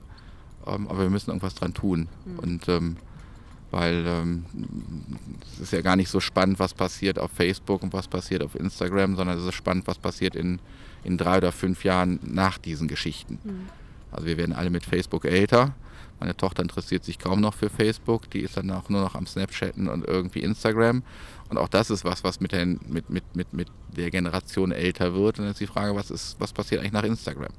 Und ähm, wenn ich dann hin und wieder schaue, was dann gerade in den ähm, in den Medien an Aufwand betrieben muss, werden muss, um überhaupt irgendwas wie eine Reichweite zu erzielen, ähm, haben wir uns da immer so ein bisschen zurückgehalten raus, weil ähm, wenn ich erstmal irgendwie meine, weiß ich nicht, 20.000 Follower irgendwie auf Instagram habe, ähm, dann habe ich da irgendwie eine Meute, die will auch gefüttert werden. Die will irgendwie nicht alle drei Wochen mal irgendwie bei Chance gefüttert werden, sondern ähm, die möchte irgendwie mitgenommen werden. Das heißt, man muss dann irgendwie schon richtig Bock haben. Ähm, und das äh, schaffen irgendwie auch nur die wenigsten, glaube ich, ähm, da irgendwie den Druck aufrechtzuerhalten und sagen, okay, dann liefere ich irgendwie jeden Tag irgendwie zwei lustige Bilder hier und da. Und auch das ist etwas, wo ich bei uns aus dem Sport noch nicht so richtig sehe. Also ich würde bis jetzt noch nicht sagen, wir haben irgendwo so eine Influencer-Infrastruktur, wie ich sie irgendwo anders meinen, haben könnte. Ähm, und auch selbst die, die, ich sag mal, aus dem klassischen Sport kommen, da konnten Sie auf der Quitana sehen, das ist so an Reichweite mit dem, was wir sonst so haben, irgendwie auch überschaubar. Also ich glaube, dass wir ähm, gerade im Reitsport noch relativ konservativ unterwegs sind. Mhm. Gibt mir auch ein bisschen Hoffnung. Ja, also ich meine, wenn man sich anschaut, was so dieses Influencertum äh, in anderen Branchen bereits auch einfach an Euros umsetzt, unfassbar, was da passiert. Ganze Häuser werden gebaut. Ja, und nicht nur das. Also ich habe an einem Projekt mitgearbeitet, wo wir auch wirklich ganz realistisch äh, Kampagnenbudgets nebeneinander ausgewertet haben. Und wir haben ähm, zum Teil ganz klassische Kampagnen gefahren, Print und äh, Online. Wir haben äh, Facebook distribuiert und wir haben halt äh, über Influencer-Marketing bei YouTube entsprechend auch die Budgets gesetzt. Und das war das, was am Ende mit wirklich signifikantem Unterschied auch das meiste gebracht hat. Und das ist so tragisch im Grunde, weil die Menschen, die dort dann Botschaften distribuieren, überhaupt, nicht, überhaupt keinen fachlichen Bezug zu irgendwas mhm. haben. Also das ist ja das, was es am Ende mit am schlimmsten macht. Und das gipfelt ja dann in so Sachen, wo ein schönes Mädchen in der Badewanne am Rand eine Packung Salami stehen hat. Ja, also das ist aus so vielen Gründen falsch. Das ist auch irgendwie. Schon wieder lustig. ja, aber das ist irgendwie, das ist, nee, also das ist auch der ganze Prozess. Wie viele Menschen haben dabei zugesehen, bis es dazu kam? Ja, also das ist auch, das würde ich niemals in irgendeiner Form zulassen, wenn ich was zu sagen hätte. Aber auf der anderen Seite ist passiert und auch Gerichtsshows im Fernsehen hatten ihre Berechtigung und ich konnte es noch nie auch nur ansatzweise nachvollziehen. Und äh, auch vieles übrigens, was im Fernsehen passiert, entzieht sich völlig dem, wo ich sage, warum gibt es dafür einen Markt? Aber mhm. offensichtlich gibt es den. Und die Aufgabe ist ja dann immer irgendwie auch zu gucken, was möchte der Markt gerade, auf welchen Kanälen konsumiert er und dahin dann eben entsprechend ein Produkt, eine Botschaft, ein Service oder eine Dienstleistung eben hinzudistribuieren und dann zu sagen, okay, wenn du möchtest, hier können wir in Kontakt kommen. Und ähm, das war natürlich alles um eine ganze Ecke einfacher vor 23 Jahren, als ihr angefangen habt, weil dann war man auch noch nicht auf so vielen Seiten unterwegs, sondern man hat halt irgendwie so seine paar Seiten gehabt, die man immer so nacheinander aufgemacht hat. Die haben ein bisschen länger geladen. Modem war ja aber auch viel langsamer. Da gab es mhm. noch diesen Ton dazu, den man gehört hat. Und ähm, ich sag mal, äh, Look and Feel, okay, wissen wir, hat sich nicht so viel verändert, aber hat sich auf der Inhaltsseite jetzt so über all die Jahre was verändert, wo du sagst, da haben wir irgendwie eine Neupositionierung gemacht? Also keine Ahnung, vor 20 Jahren haben wir mehr Verbandsgeschehen gemacht, heute machen wir mehr Zucht. Ja, tatsächlich. Also man, man, man, man ist ja irgendwie, also wir jetzt auch und ich speziell irgendwie, wann, wann haben wir es angefangen? Wir haben es irgendwie vor 23 Jahren angefangen während des Studiums, haben gesagt, okay, was stört uns irgendwie? ähm, gab so zwei, drei Dinge und haben gesagt, okay, und dann kam auch gerade das Thema Internet so, schwappte durch die Unis, bevor das so richtig präsent war. Und ähm, dann gab es damals irgendwie die erste Seite irgendwie auf, auf irgendeiner GeoCities Free-Seite irgendwie gebaut und hast du nicht gesehen. Das war noch lang bevor wir uns überhaupt den, den, den, den Namen Wittelsbürger irgendwo registrieren konnten. Und ähm, ich sehe schon, dass da Inhalte tendenziell professioneller geworden sind. Ähm, wir hatten früher irgendwie dieses großartige Forum ganz am Anfang, wo super. eigentlich, ja, wo das, das, das war nur Gerüchteküche und da hat jeder was reingeknallt irgendwie und dann der, der Trainer geht nach dahin und der hat ein Kind mit dem und dann war das irgendwie genau das Spiegel, der, der Spiegel, den, den, den, äh, der tatsächlich auch irgendwie unsere Szene gespiegelt hat. Also was da passiert ja nichts anderes als das, was jeden Tag am Rand von einem Reitplatz und von einer Reithalle und passiert. Und die Singlebörse. Und die Singlebörse, okay, das wäre, ja, ja, auch, auch, auch. Ähm, wobei es sich total meiner Kenntnis entzieht, ob da jemals was rausgekommen ist. Oh, das wäre ähm, voll schön. Vielleicht, ja, vielleicht muss man das auch mal, also wir, wir, haben jetzt, wir haben das noch eine ganze Zeit lang begleitet mit einem, mit einem etwas strukturierteren Forum, aber tatsächlich ist es so, dass, dass ähm, Social Media ähm, der Punkt ist, wo Menschen irgendwie in Kontakt sind und sich austauschen täglich mehrmals irgendwie. Und diese, diese, diese, ich sag mal, diese klassischen Foren, um, und das ist irgendwie auch nicht nur bei uns so, sondern das ist irgendwie in, glaube ich, jedem Sportforum so, ähm, deutlich in ihrer Form an Relevanz verloren hat. Also das, ich gehe halt einfach auf einen anderen Kanal und ähm, muss jetzt Menschen irgendwie mehr auf Facebook begleiten ähm, als jetzt irgendwie ähm, in der Gerüchteküche bei uns irgendwie. Ich glaube aber auch, auch über die über, über das, was wir so zurückgespiegelt haben, weil das ganz interessant ist, dass immer wieder Menschen kommen und sagen, ich finde das ganz gut, was ihr so an Statistiken habt und was ihr tatsächlich, ich sag mal so über Marktbewegung sagt, weil es Menschen in ihren Entscheidungen hilft, ähm, wohin sie sich im Zweifel orientieren wollen, wohin sie sich positionieren wollen. Da kommt wieder der Controller. Da kommt so ein bisschen der Stratege wieder raus, genau. Ähm, aber das, das kriegen wir, krieg auch ich echt oft wieder gespielt, sagen, das ist gut, hört das bloß nicht auf und seid da auch ruhig kritisch, weil ähm, es tatsächlich auch manchmal so ist, dass, dass das, was ähm, sonst an Kommunikation passiert, ja, wir haben ja tatsächlich keine in Anführungsstrichen freie Presse bei uns im Sport. So eine unabhängige Presse, wie ich sie irgendwo anders in, in anderen Sportarten habe, wenn ich den Kicker irgendwie beim Fußball habe oder wenn ich ähm, eine Tageszeitung habe, sondern wir haben ja tatsächlich irgendwie in, in, der, in der ganzen Medienlandschaft nur verbandsabhängige Organe. Als Quadhouse Journal gehört der DQA, die Western House gehört der NHA. Ähm, da werde ich relativ wenig Kritisches sehen. Ähm, und manchmal muss ja kritisch nicht schlecht sein, sondern einfach nur ehrlich sein und sagen, wir haben hier tatsächlich Themen, ähm, um die wir uns kümmern müssen. Ähm, der St. Georg gehört nicht der FN, die kann Themen besetzen, auch aus dem Dressursport. Die wird die FN im Zweifel vielleicht anders thematisieren oder je nachdem, ähm, wie stark der Lobby-Einfluss ist, im Zweifel auch gar nicht. Mhm. Ähm, das ist manchmal so eine Funktion, die wir, ohne dass wir da professionell für ausgebildet sind, tatsächlich auch erfüllen, das auch sehr gerne erfüllen.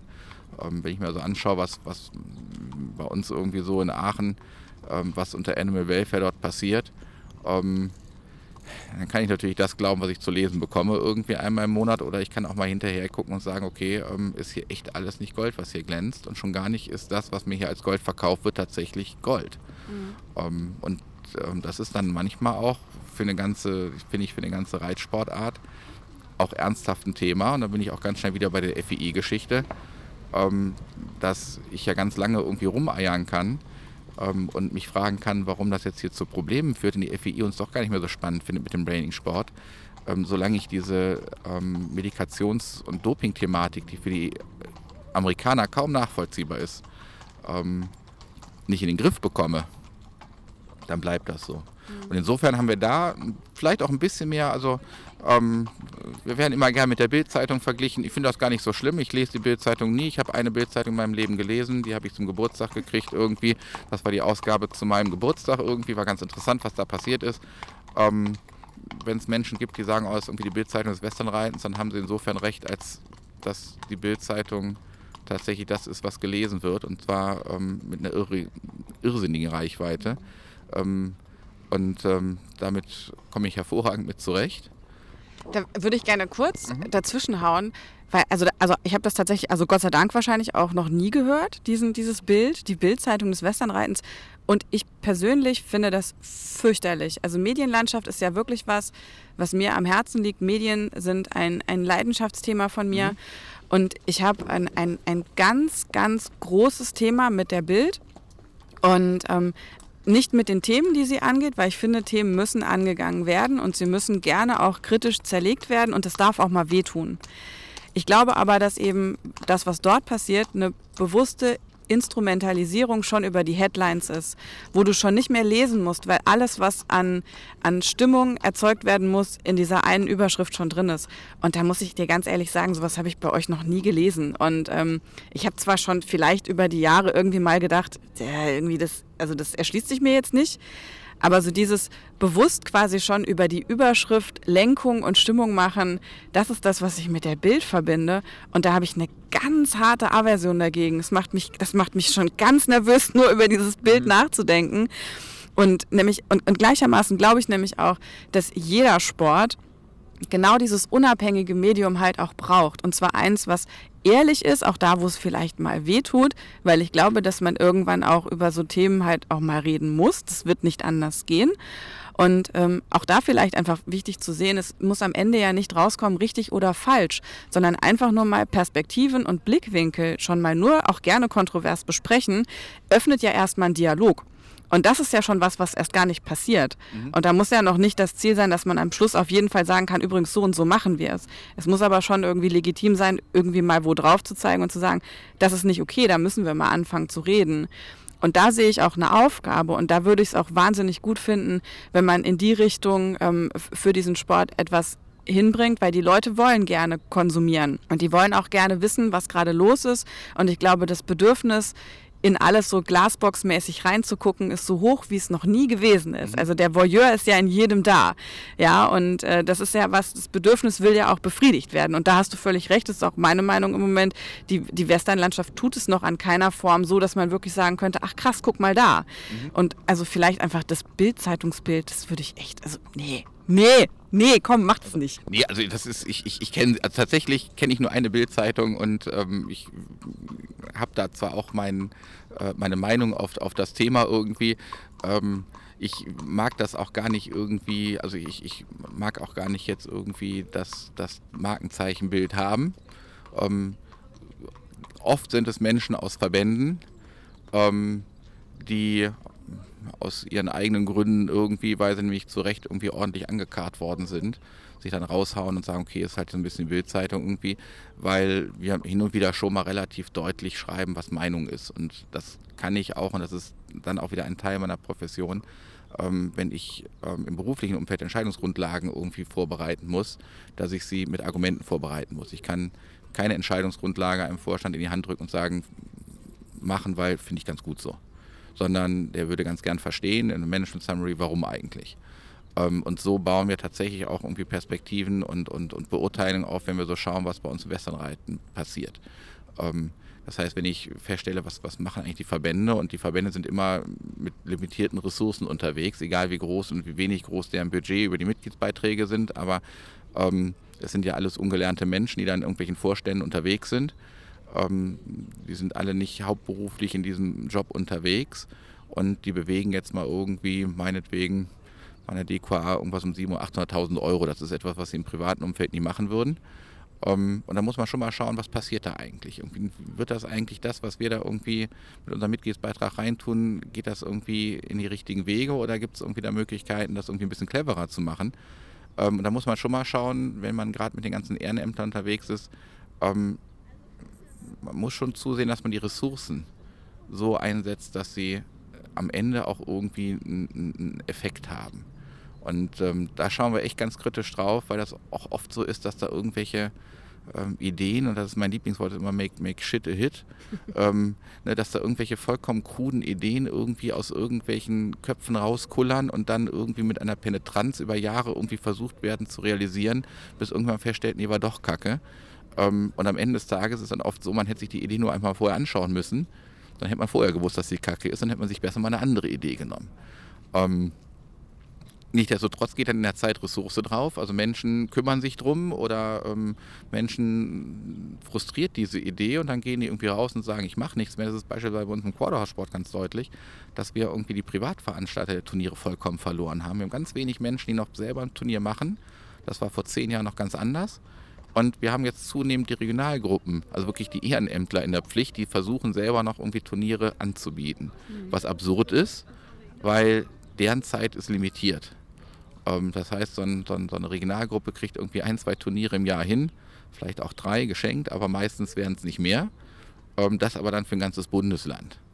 Und ähm, dann ist es irgendwann eine Frage, bis die irgendwann sagen, jetzt bin ich aber auch ein bisschen müde geworden ähm, oder ich mag nicht mehr oder es kommt auch keiner hinterher, der es übernimmt. Und dann ist es meinetwegen wie beim, bei den Paints hier in, in Nordrhein-Westfalen, wo ich irgendwie so eine kleine Turnierserie hatte und dann sagt jemand so, jetzt bin ich aber auch mal wirklich fertig, ich möchte gerne mal was anderes machen. Und dann geht auch jemand das Licht aus und sagt so, jetzt ist die Turnierserie auch weg. Ähm, und das ist etwas, das wir gerade tatsächlich unseren Sport, ich sag mal, ich sag mal, ein bisschen versozialisieren. Ähm, wir gehen aus diesem Privat wirtschaftlichen Bereich, wo Leute sagen, es macht Sinn, ein Turnier zu machen, weil ich am Ende des Tages irgendwie tatsächlich Leute auf der Anlage hatte, die haben sich meine Pferde angeguckt, zwei haben ein Pferd gekauft und irgendwie bin ich auch nicht irgendwie mit einer ganz roten Nase rausgegangen, sondern ich habe vielleicht irgendwie noch ein bisschen Geld da am Ende des Tages verdient, dass wir die nicht mehr begleitet haben. Die sind dann aus dem Markt ausgestiegen, haben gesagt, ich mache keine AKJ-Turniere mehr, ich mache keine ähm, Turniere mehr irgendwo und ähm, jetzt machen es halt Ehrenämtler und das ist eine endliche Geschichte. Es ist tatsächlich nur eine Frage der Zeit, wann diese Ehrenämtler und diese Regionalgruppen sagen, jetzt haben wir aber auch gar keine, keine Leute mehr, die das machen. Und dann macht es irgendwie pöpp, pöpp, pöpp und dann sind wir in drei Jahren ähm, mit ganz viel weniger Plätzen unterwegs, auf denen wir irgendwie unsere Pferde zeigen können. Dann bin ich auch wieder ganz am Anfang, dann habe ich auch weniger Möglichkeiten, Menschen für meinen Sport zu interessieren und für meine Rasse zu interessieren. Und dann muss ich wesentlich mehr Aufwand betreiben, um Menschen zu erreichen für etwas, was ich eigentlich gerne mache. Und äh, das ist so momentan so einer der Dinge, die mich echt umtreiben, dass ich mir eigentlich wünschen würde, dass wir mehr Anlagenbetreiber es wieder ermöglichen, beispielsweise ein AKHA-Turnier zu machen und das so zu machen, dass er sagt, okay, das macht Sinn und das macht Spaß, das mache ich gerne, das mache ich jetzt mal zwei, drei Jahre lang. Und ich sag mal, diesen Druck rausnehme aus den aus den Verbandsstrukturen, die einfach das nicht machen können. Mhm. Und dafür sind wir irgendwie auch da, ähm, da einfach mal zwischendrin rein zu, zu donnern und zu sagen, Freunde, Kackidee. Jetzt ist ja so, du sagst irgendwie immer, ja, das passiert so in Anführungszeichen nebenher. Auf der anderen Seite seid ihr dann aber auch einfach mal volle zehn Tage äh, auf einer Equitana was ja schon über ich mache was nebenher deutlich hinausgeht. Und also ich finde auch, man merkt auch an deiner Leidenschaft, das ist für dich auch kein Nebenher-Thema, sondern es ist irgendwo echt schon so ein Berufungsding mhm. und da bist du mega zu Hause. Wie kann ich mir jetzt aber so reell vorstellen, dass dieser ganze Content, der, ich meine, wie der entstanden ist und was der sich angesammelt hat, klar, Riesentrümmer mittlerweile, der da ist. Aber was wird jetzt aktuell immer noch so quasi nachgeladen? Wo, auf welchen Bereichen ähm, schafft ihr regelmäßig noch neuen Content und wie verbreitet ihr den dann auch gegebenenfalls über andere Netzwerke, damit unter diesem großen Ziel, was für diesen Sport einheitlich zu machen, damit da noch was passiert? Am Ende ist es Netzwerk. Also es ist einfach 23 Jahre lang Netzwerk. Manchmal ist es ganz lustig, wie, wie, wie Dinge so entstehen und wo Themen so herkommen. Ähm, das ist so gar nicht richtig beschreibbar irgendwie, weil wir ja auch kein, ähm, wir sind ja echt keine Profis. Das ist, ähm, wenn man sich anschaut, was wir für eine Reichweite haben und sich dann anschaut, was wir Laien das eigentlich machen, ähm, dann würde der eine oder andere Profi, so wie du jetzt schon draufschauen, sagen, ganz interessant, dass ihr es so schafft, aber gut. Ähm, wir haben ja auch keinen Redaktionsplan. Es ist ja nicht so, dass wir sagen, so jetzt ähm, haben wir jetzt irgendwie hier für die nächsten drei Monate irgendwie feste Themen, so wie mein Quarter Journal was sagt, oh guck mal, es wird Frühling, lass uns mal irgendwas über ähm, Fellwechsel. Äh, Fellwechsel und genau, Fellwechsel und Ernährungsumstellung und wie war das noch mit dem Anweiden ähm, und dann holen die halt die Themen raus, die sie jedes Jahr rausholen, dann wird das vielleicht nochmal umformuliert und die haben ja auch einen Fundus an Artikeln. Ähm, das findet bei uns gar nicht so sehr statt. Ähm, und wir haben auch mal irgendwann mal überlegt, ob wir das auch mehr, mehr noch einen Ticken magazinlastiger machen. Aber dann sind es auch so, dann, dann, dann ist man auch schon daran, sagt man, okay, jetzt kommt so langsam auch die Kante, wo wir so ein bisschen ressourcenmäßig an eine Grenze kommen würden, um das so, so richtig 100% durchzuziehen. So eine Equitana funktioniert so, dass wir einfach da gemeinsam mit Freunden sind. Und das finde ich, dann kommt da auch wieder so ein privater Aspekt rein, ähm, dass wenn man Menschen findet, die irgendwie eine, eine ähnliche Idee teilen und ähnliche Werte teilen, ähm, und das tun Menschen bei uns im Sport und man dann irgendwie zusammen sich so eine zehn Tage Equitana gibt und dann sagt, okay, ich habe also, wenn ich auf der Equitana bin, ich habe ja nichts zu verkaufen. Ich stehe da, habe diese, diese Lounge irgendwie, ähm, wir sind Medienpartner von der Equitana seit, seit äh, zehn Jahren, glaube ich. Ähm, und wir bespielen irgendwie das Thema Westernreiten, weil wir da auch Bock drauf haben und ich das so jedes Mal im Beirat so formuliere, irgendwie in diesem Ring für eine Stunde am Tag. Ähm, weil ich sage, ich muss hier Hüte zeigen in dieser Halle. Wir müssen nicht nur mhm. irgendwie dies und jenes, sondern wir müssen hier Hüte sehen, dass die Leute dieses Thema Westernreiten irgendwie auf dem Sender kriegen.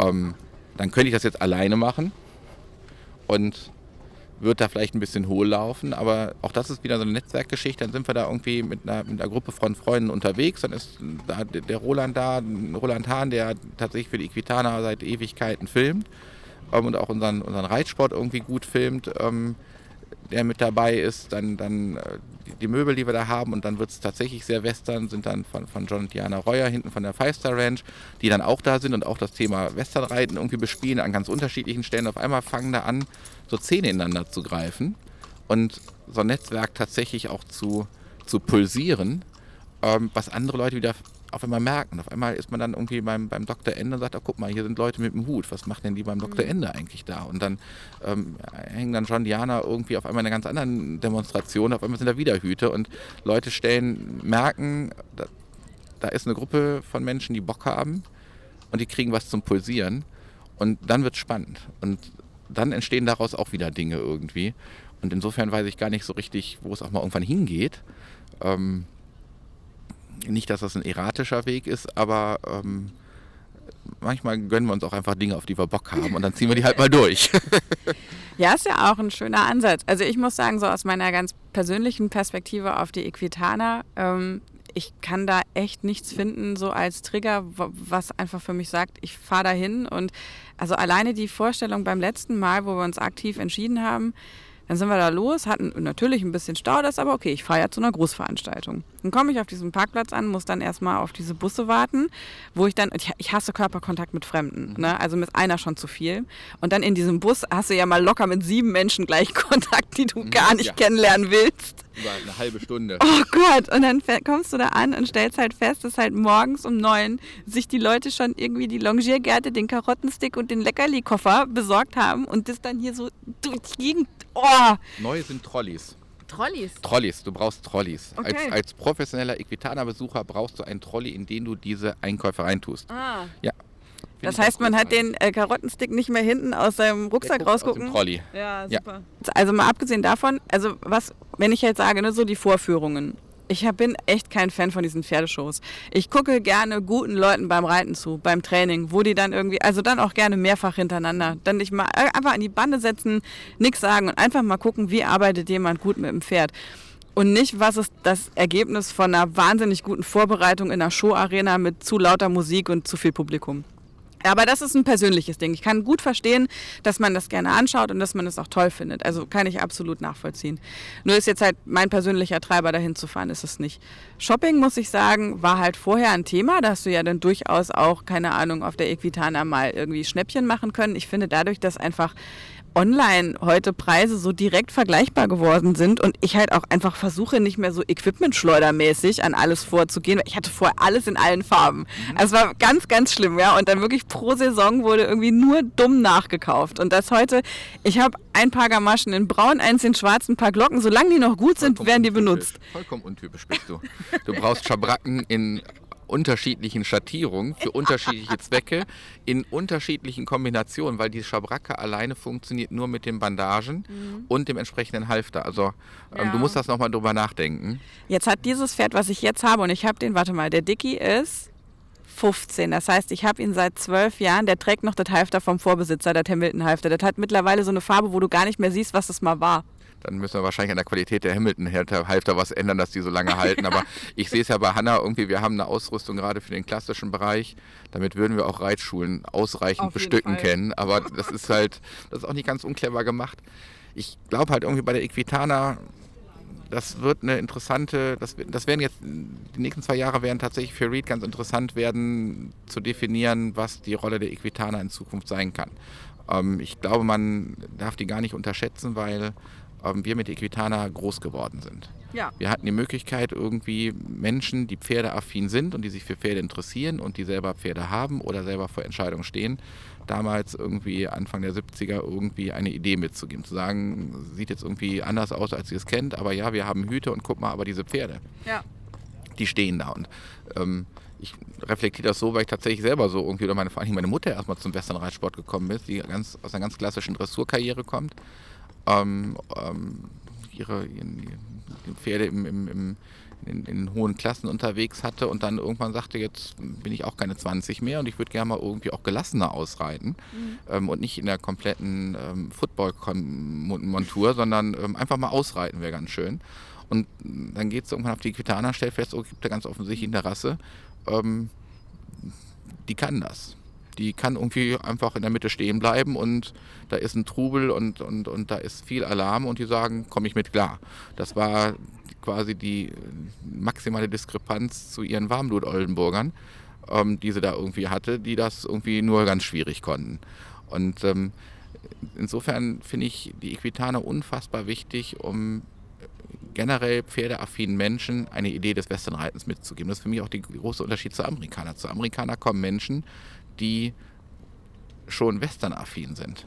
Also ich habe vielleicht einen Teil von den Nugget-Schürfern da, die das eher so aus dem Hobbyistenbereich machen, aber wer da zu Amerikaner geht, der ist schon Westernreiter. Mhm. Und nur ganz wenige Nicht-Westernreiter gehen auf die Quitaner, aber eher auf die, auf die Amerikaner. Und wenn sie es tun, tun sie es eher, um im Zweifel eine noch nicht ganz sichere Entscheidung zu manifestieren, zu sagen, meine ich das ernst, was passiert da eigentlich? Bei der Equitana erreiche ich sie alle. Und das erreiche ich tatsächlich auch nur auf der Equitana. Ich könnte jetzt sonst reingehen und sagen, und das ist tatsächlich immer noch eine, ein Reichweitenthema bei der Equitana, ähm, ich müsste die Menschen halt sonst im Zweifel ähm, versuchen, über 15, 20 kleine Regionalmessen mit einem unfassbar größeren Aufwand irgendwie zu erreichen.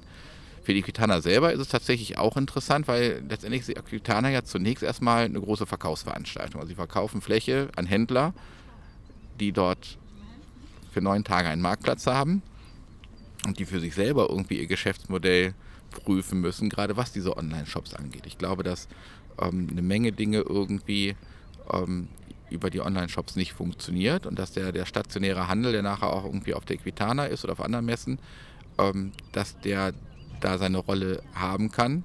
Aber ich glaube, es gibt den einen oder anderen, der ernsthaft darüber nachdenken muss, wie er diese Rolle ausfüllen kann. Ähm, und das setzt natürlich dann wieder so eine Messe unter Druck, ähm, weil sich dann so ein stationärer Händler ähm, im Wettbewerb sieht mit, mit einem Online-Shop und im Zweifel dann auch weniger Leute kommen. Und dann muss man sich die Frage stellen, warum kommen sie eigentlich nicht mehr so wie vielleicht vor zwei oder vier Jahren? Und dann muss man zusammen sich, und das ist tatsächlich auch irgendwie ein Teil der Arbeit in diesem Beirat, da muss man sich zusammensetzen und sagen, ähm, okay, was passiert hier an den unterschiedlichen Stellen in einem Projekt wie einer immerhin der weltgrößten Pferdemesse ähm, und, und wie reagieren wir drauf. Und ähm, ähm, das, das, das Glück und das ist, glaube ich, das ist echt ganz gut. Bei Reed ist es halt tatsächlich eine Messegesellschaft. Also die wissen, was sie da tun. Ähm, und das Team, was ich so bei der Equitana da kennenlerne, das sind halt echt auch sehr leidenschaftliche Pferdeleute Mhm. in, unterschiedlichen, in unterschiedlichen Perspektiven irgendwie drin. Ähm, und das finde ich mal wieder großartig. Also, dass die da echt mit so viel Schwung irgendwie reingehen und, und die letzten zwei Wochen von der Messe irgendwie 24-7 irgendwie dann am Standort da sind und den größten Respekt. Tatsächlich war ich in diesem Jahr zum ersten Mal die ganze Messe irgendwie jeden Tag da. Ähm, und zwischendrin noch im Büro.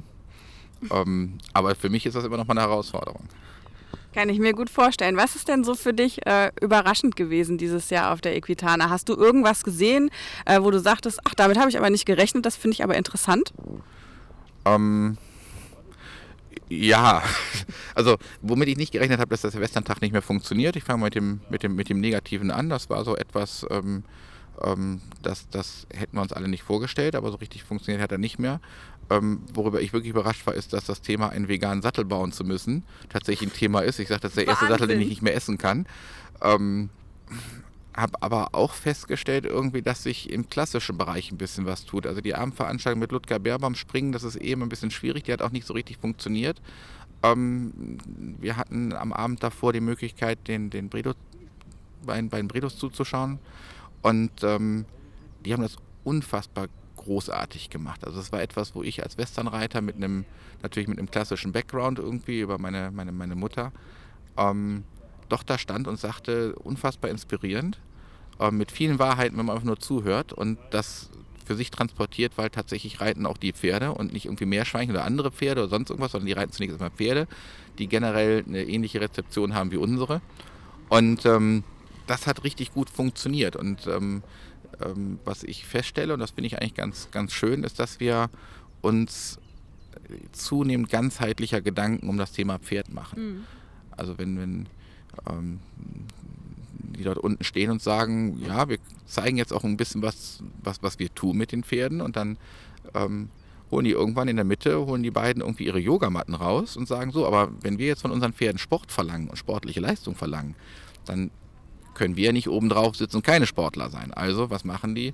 Sie machen selber Sport. Das heißt, sie gehen irgendwie mit einem Anspruch, den sie an ihre Pferde haben, auch an sich ran und gehen ins Studio, ähm, machen Yoga, machen, machen Entspannungsübungen, ähm, um, wenn sie oben auf ihrem Pferd sitzen, nicht das größte Problem zu sein. Mhm. Und ähm, das fand ich tatsächlich einen wirklich sehr, sehr schönen Impuls. Und ansonsten war die Equitana echt eine ganz trubelige dieses Jahr.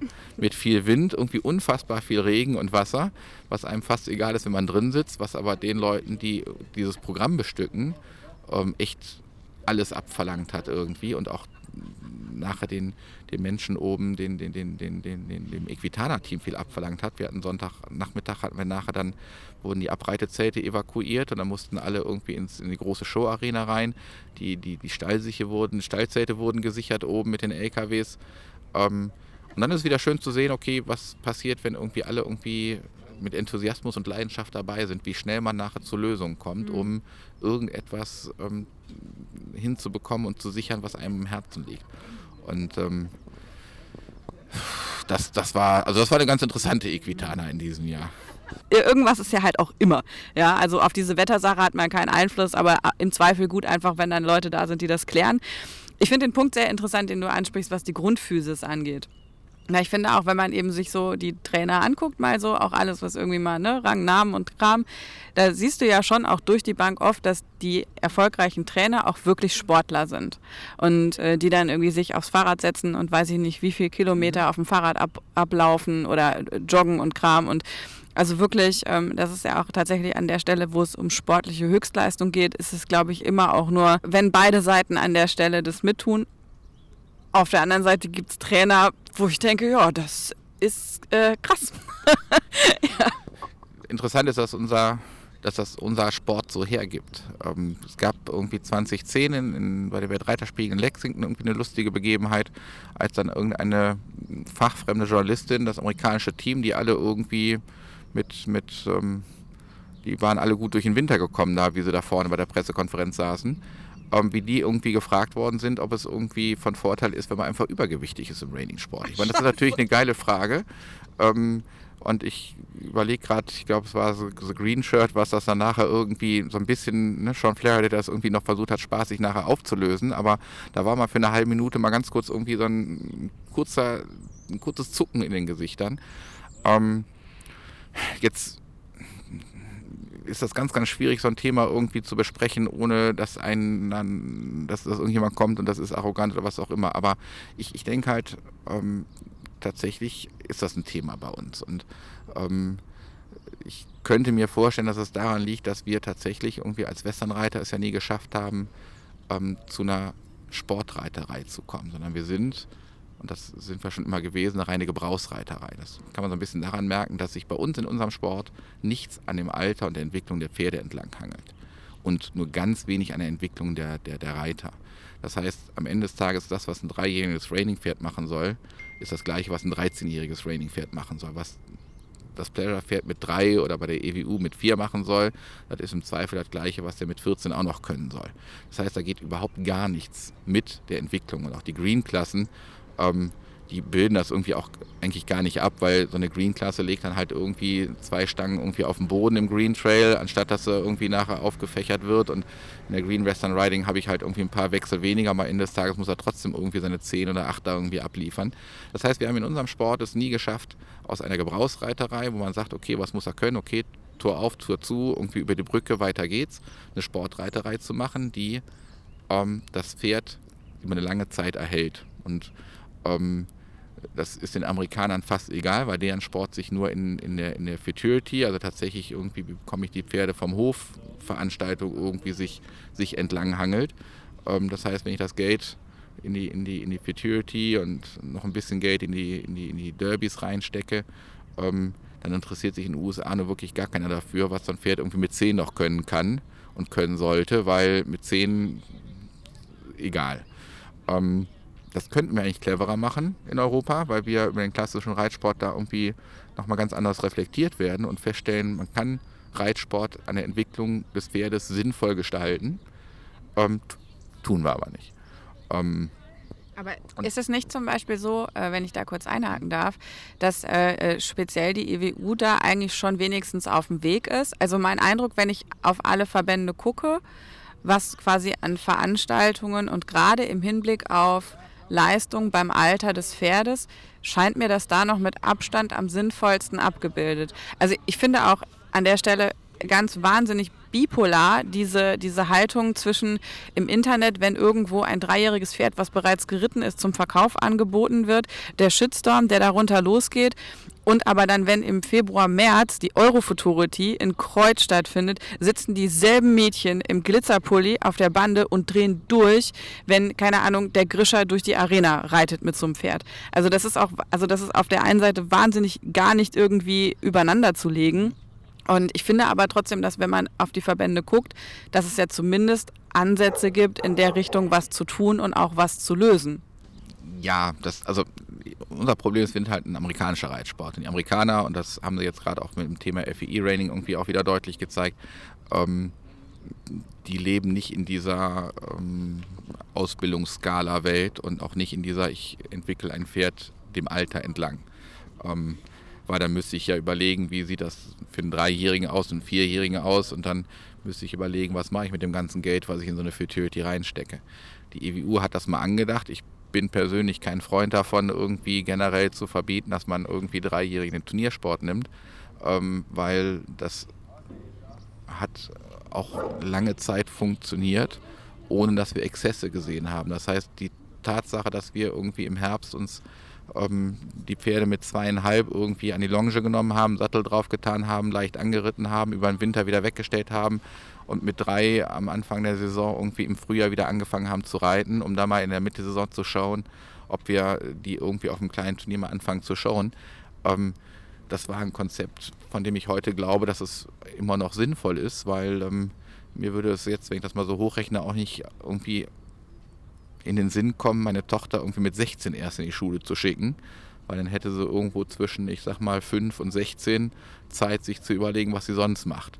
Sondern wenn man sie irgendwie schonend anfängt, und das fängt in der Grundschule an, und dann gehen sie entlang und dann kommen sie irgendwie in die Unterstufe der weiterführenden Schule, ähm, dann prägt sich da relativ früh irgendwie ein Umgang mit, mit, mit, mit Lernen und mit, mit, mit Arbeit, die tatsächlich notwendig ist und die ich nicht irgendwie, die nicht besser wird, wenn ich sie nach hinten verschiebe, ähm, prägt sich da ein Umgang damit aus, der am Ende des Tages irgendwie äh, nicht falsch ist. Mhm. Ähm, Aber ist es nicht gerade, also auf das Schulbild, ich kann das verstehen, dass wir sagen, wir wollen nicht erst die 16-Jährigen in die Schule schicken. Also Schul- und Bildungswesen sind ja reguliert. Das heißt, da werden tatsächlich die Grundschüler auch nur in einem für sie angepassten Rahmen mit Inhalten spielerisch bespaßt, was ein Stück weit mit Lernen zu tun hat. Dann geht es in die nächste Schulform und so. Das ist reguliert.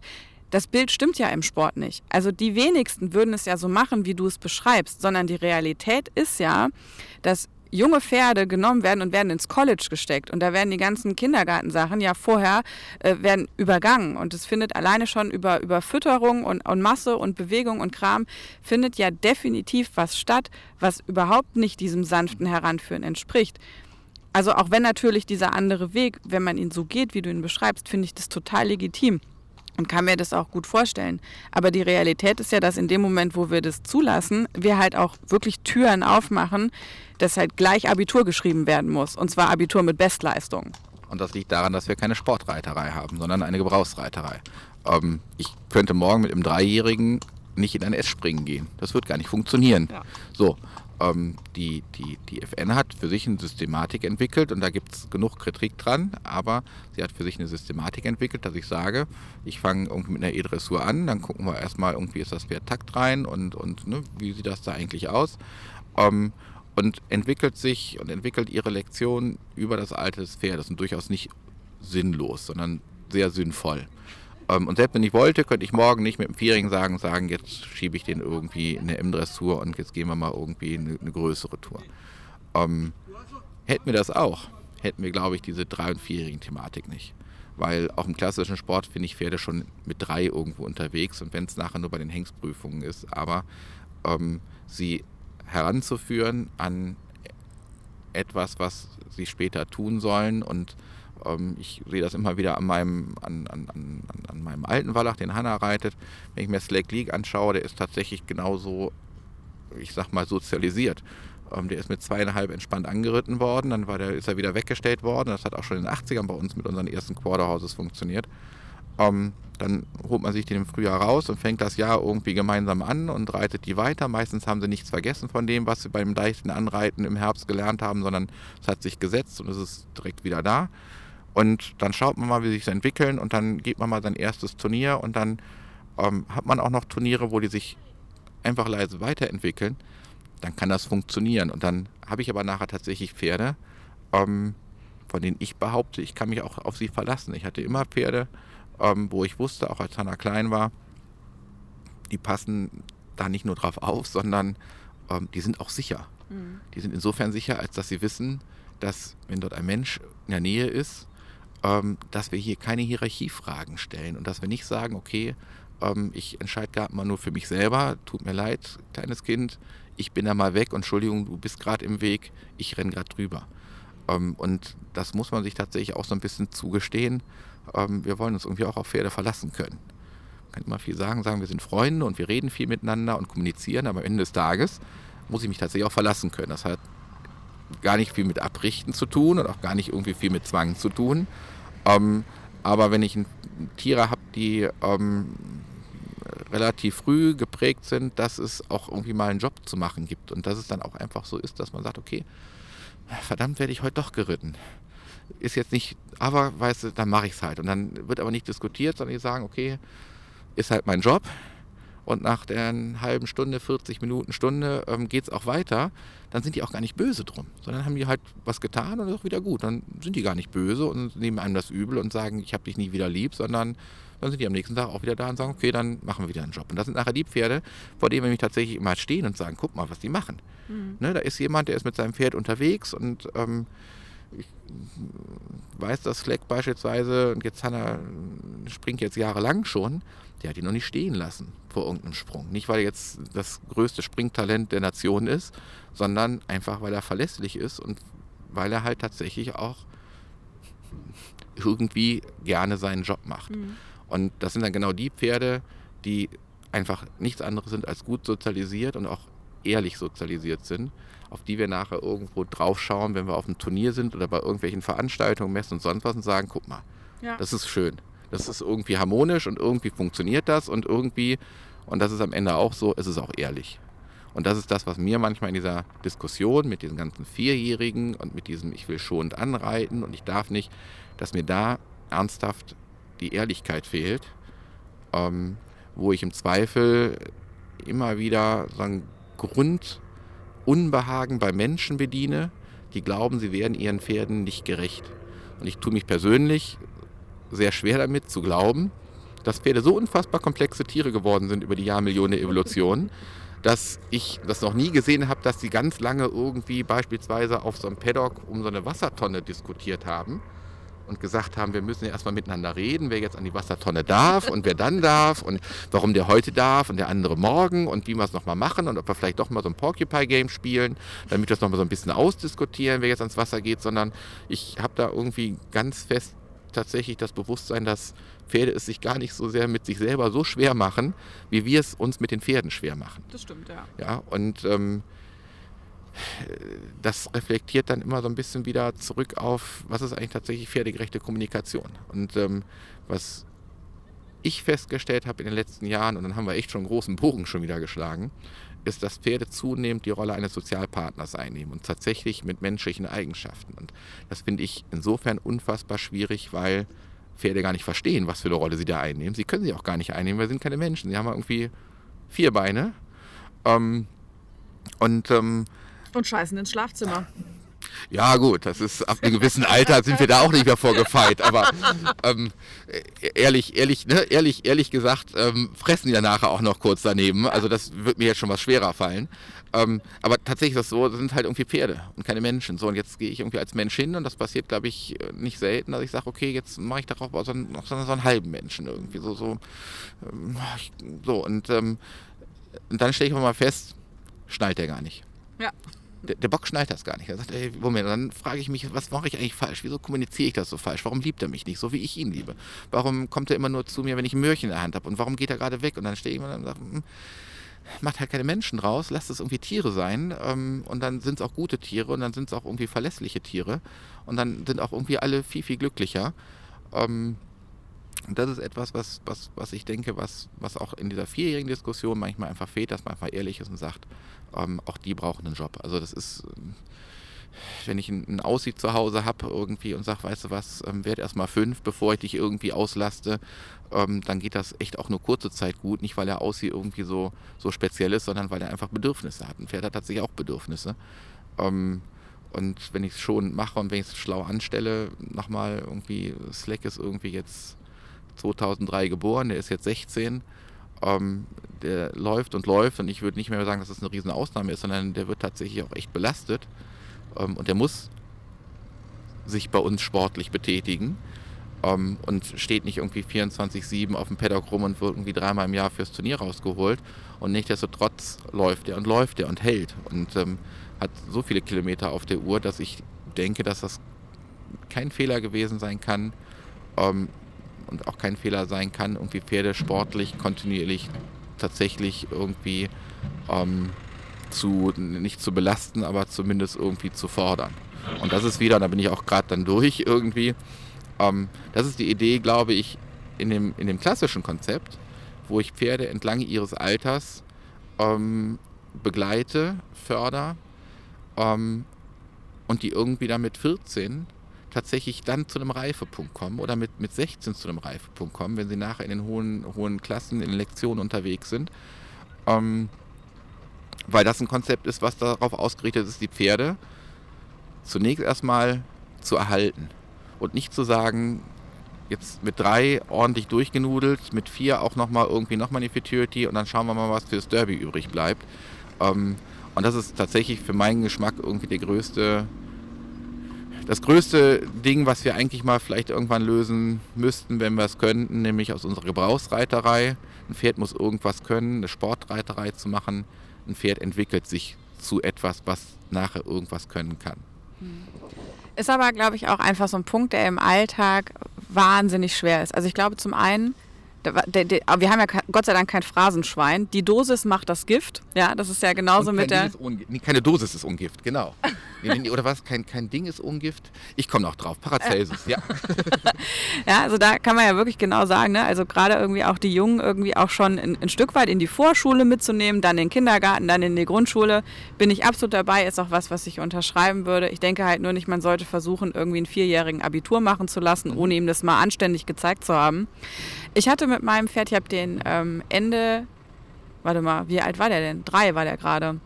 Und der hatte im Grunde gute Voraussetzungen. Also er wurde auch mit zweieinhalb schonend angeritten, stand dann noch mal ein halbes Jahr auf der Wiese. Und da habe ich den dann ähm, im November irgendwie rausgekauft. Halt deutlich dicker, aber so ist das halt, wenn man sich nicht bewegt und nur isst. Ähm, soweit, äh, soweit da die Situation. Und dann habe ich wirklich, ich habe ich hab nie böse Absichten gehabt. Ne? Und ich habe immer eigentlich schon versucht den Leuten, die erstmal offensichtlich eine Kompetenz in irgendwas haben, denen auch zuzuhören und auch dem System zu folgen, was die vorgeben. Hat aber dazu geführt, dass damals in dem System, in dem ich gelandet bin, ein dreijähriges Pferd einfach hoffnungslos überfordert worden ist. Und ich habe das auch in dem Moment, als das passiert ist, gar nicht gesehen. Ich war der Meinung, dass das, was wir da machen, richtig ist. Und ich habe heute noch teilweise, wo ich das Echo dafür bekomme, was wir damals gemacht haben. Also es gibt immer noch Situationen, in der man merkt, ah, guck mal die Sache wieder. Und der Punkt, auf den ich hinaus will, ist, die Ansprechpartner sind halt einfach nicht da, die nämlich genau so einen Weg zeigen und die einen einfach so ein bisschen da an die Hand nehmen und einfach da einen, einen, vernünftigen Weg vorgeben. Ich glaube, dass, oder es gibt die schon. Also wir wollen ja gar nicht sagen, dass es niemanden gibt, der das ja, ja. richtig macht. Aber es ist deutlich leichter, an jemanden zu geraten, der im Zweifel zu viel oder zu wenig macht oder was in Anführungszeichen anderes, weil es gibt ja auch da Philosophien, so viele du möchtest. kannst jeden Morgen aufstehen und kannst jemand anderen finden, der was Neues macht. Ähm, aber gerade da ist halt ja der Punkt, finde mal den einen richtigen, weil die Wahrscheinlichkeit, dass du bei jemandem landest, dessen Konzept vielleicht für dich und dein Pferd als Pferd-Mensch-Reiter-Kombination, dass es nicht aufgeht, die liegt halt deutlich höher, als dass es gut geht. Stimmt, aber das ist das, was mir immer so ein bisschen Hoffnung gibt. Ähm, man muss sich ja immer das den passenden Reitlehrer, Trainer, Begleiter, was auch immer suchen. Und ähm, das ist ja durchaus werteabhängig. Also ich habe irgendwann mal in unserer Facebook-Gruppe irgendwie gelesen, da hat dann ernsthaft jemand einen Tierarzt gesucht, der vegan ist. So, warum? Ja, er kann natürlich keinen Menschen irgendwie an sein Tier lassen, der selber Mensch, äh, selber Tiere isst. Ähm, das kann man jetzt mal so vollkommen wertungsfrei da stehen lassen. Ich habe da meine ganz eigene Perspektive drauf. Aber tatsächlich suchen sich ja Menschen dann auch Menschen, die in ihr Wertesystem reinpassen. Das heißt, wenn ich sage, ich habe irgendwie eine sportliche Intention irgendwie, dann gehen die im Zweifel irgendwo anders hin, weil sie feststellen, da wird das gesagt, was ich verstehe, als Menschen, die sagen, okay, ich bin jetzt nicht ganz so sportlich unterwegs, ich habe irgendwie andere Prioritäten. Aber um, ähm. ist es nicht so, also ist es nicht so, dass man eigentlich erstmal regional gebunden ist, weil man wohnt irgendwo? Das heißt, im Zweifel guckt man erstmal, wo man mit dem möglichst geringen Fahraufwand hinkommt. Und wenn da einer ist, der vielleicht noch ein bisschen sympathisch ist, weil er gut reden kann, dann landet man, glaube ich, erstmal da, einfach aus regionalen logistischen Gründen und man kennt die Werte noch gar nicht.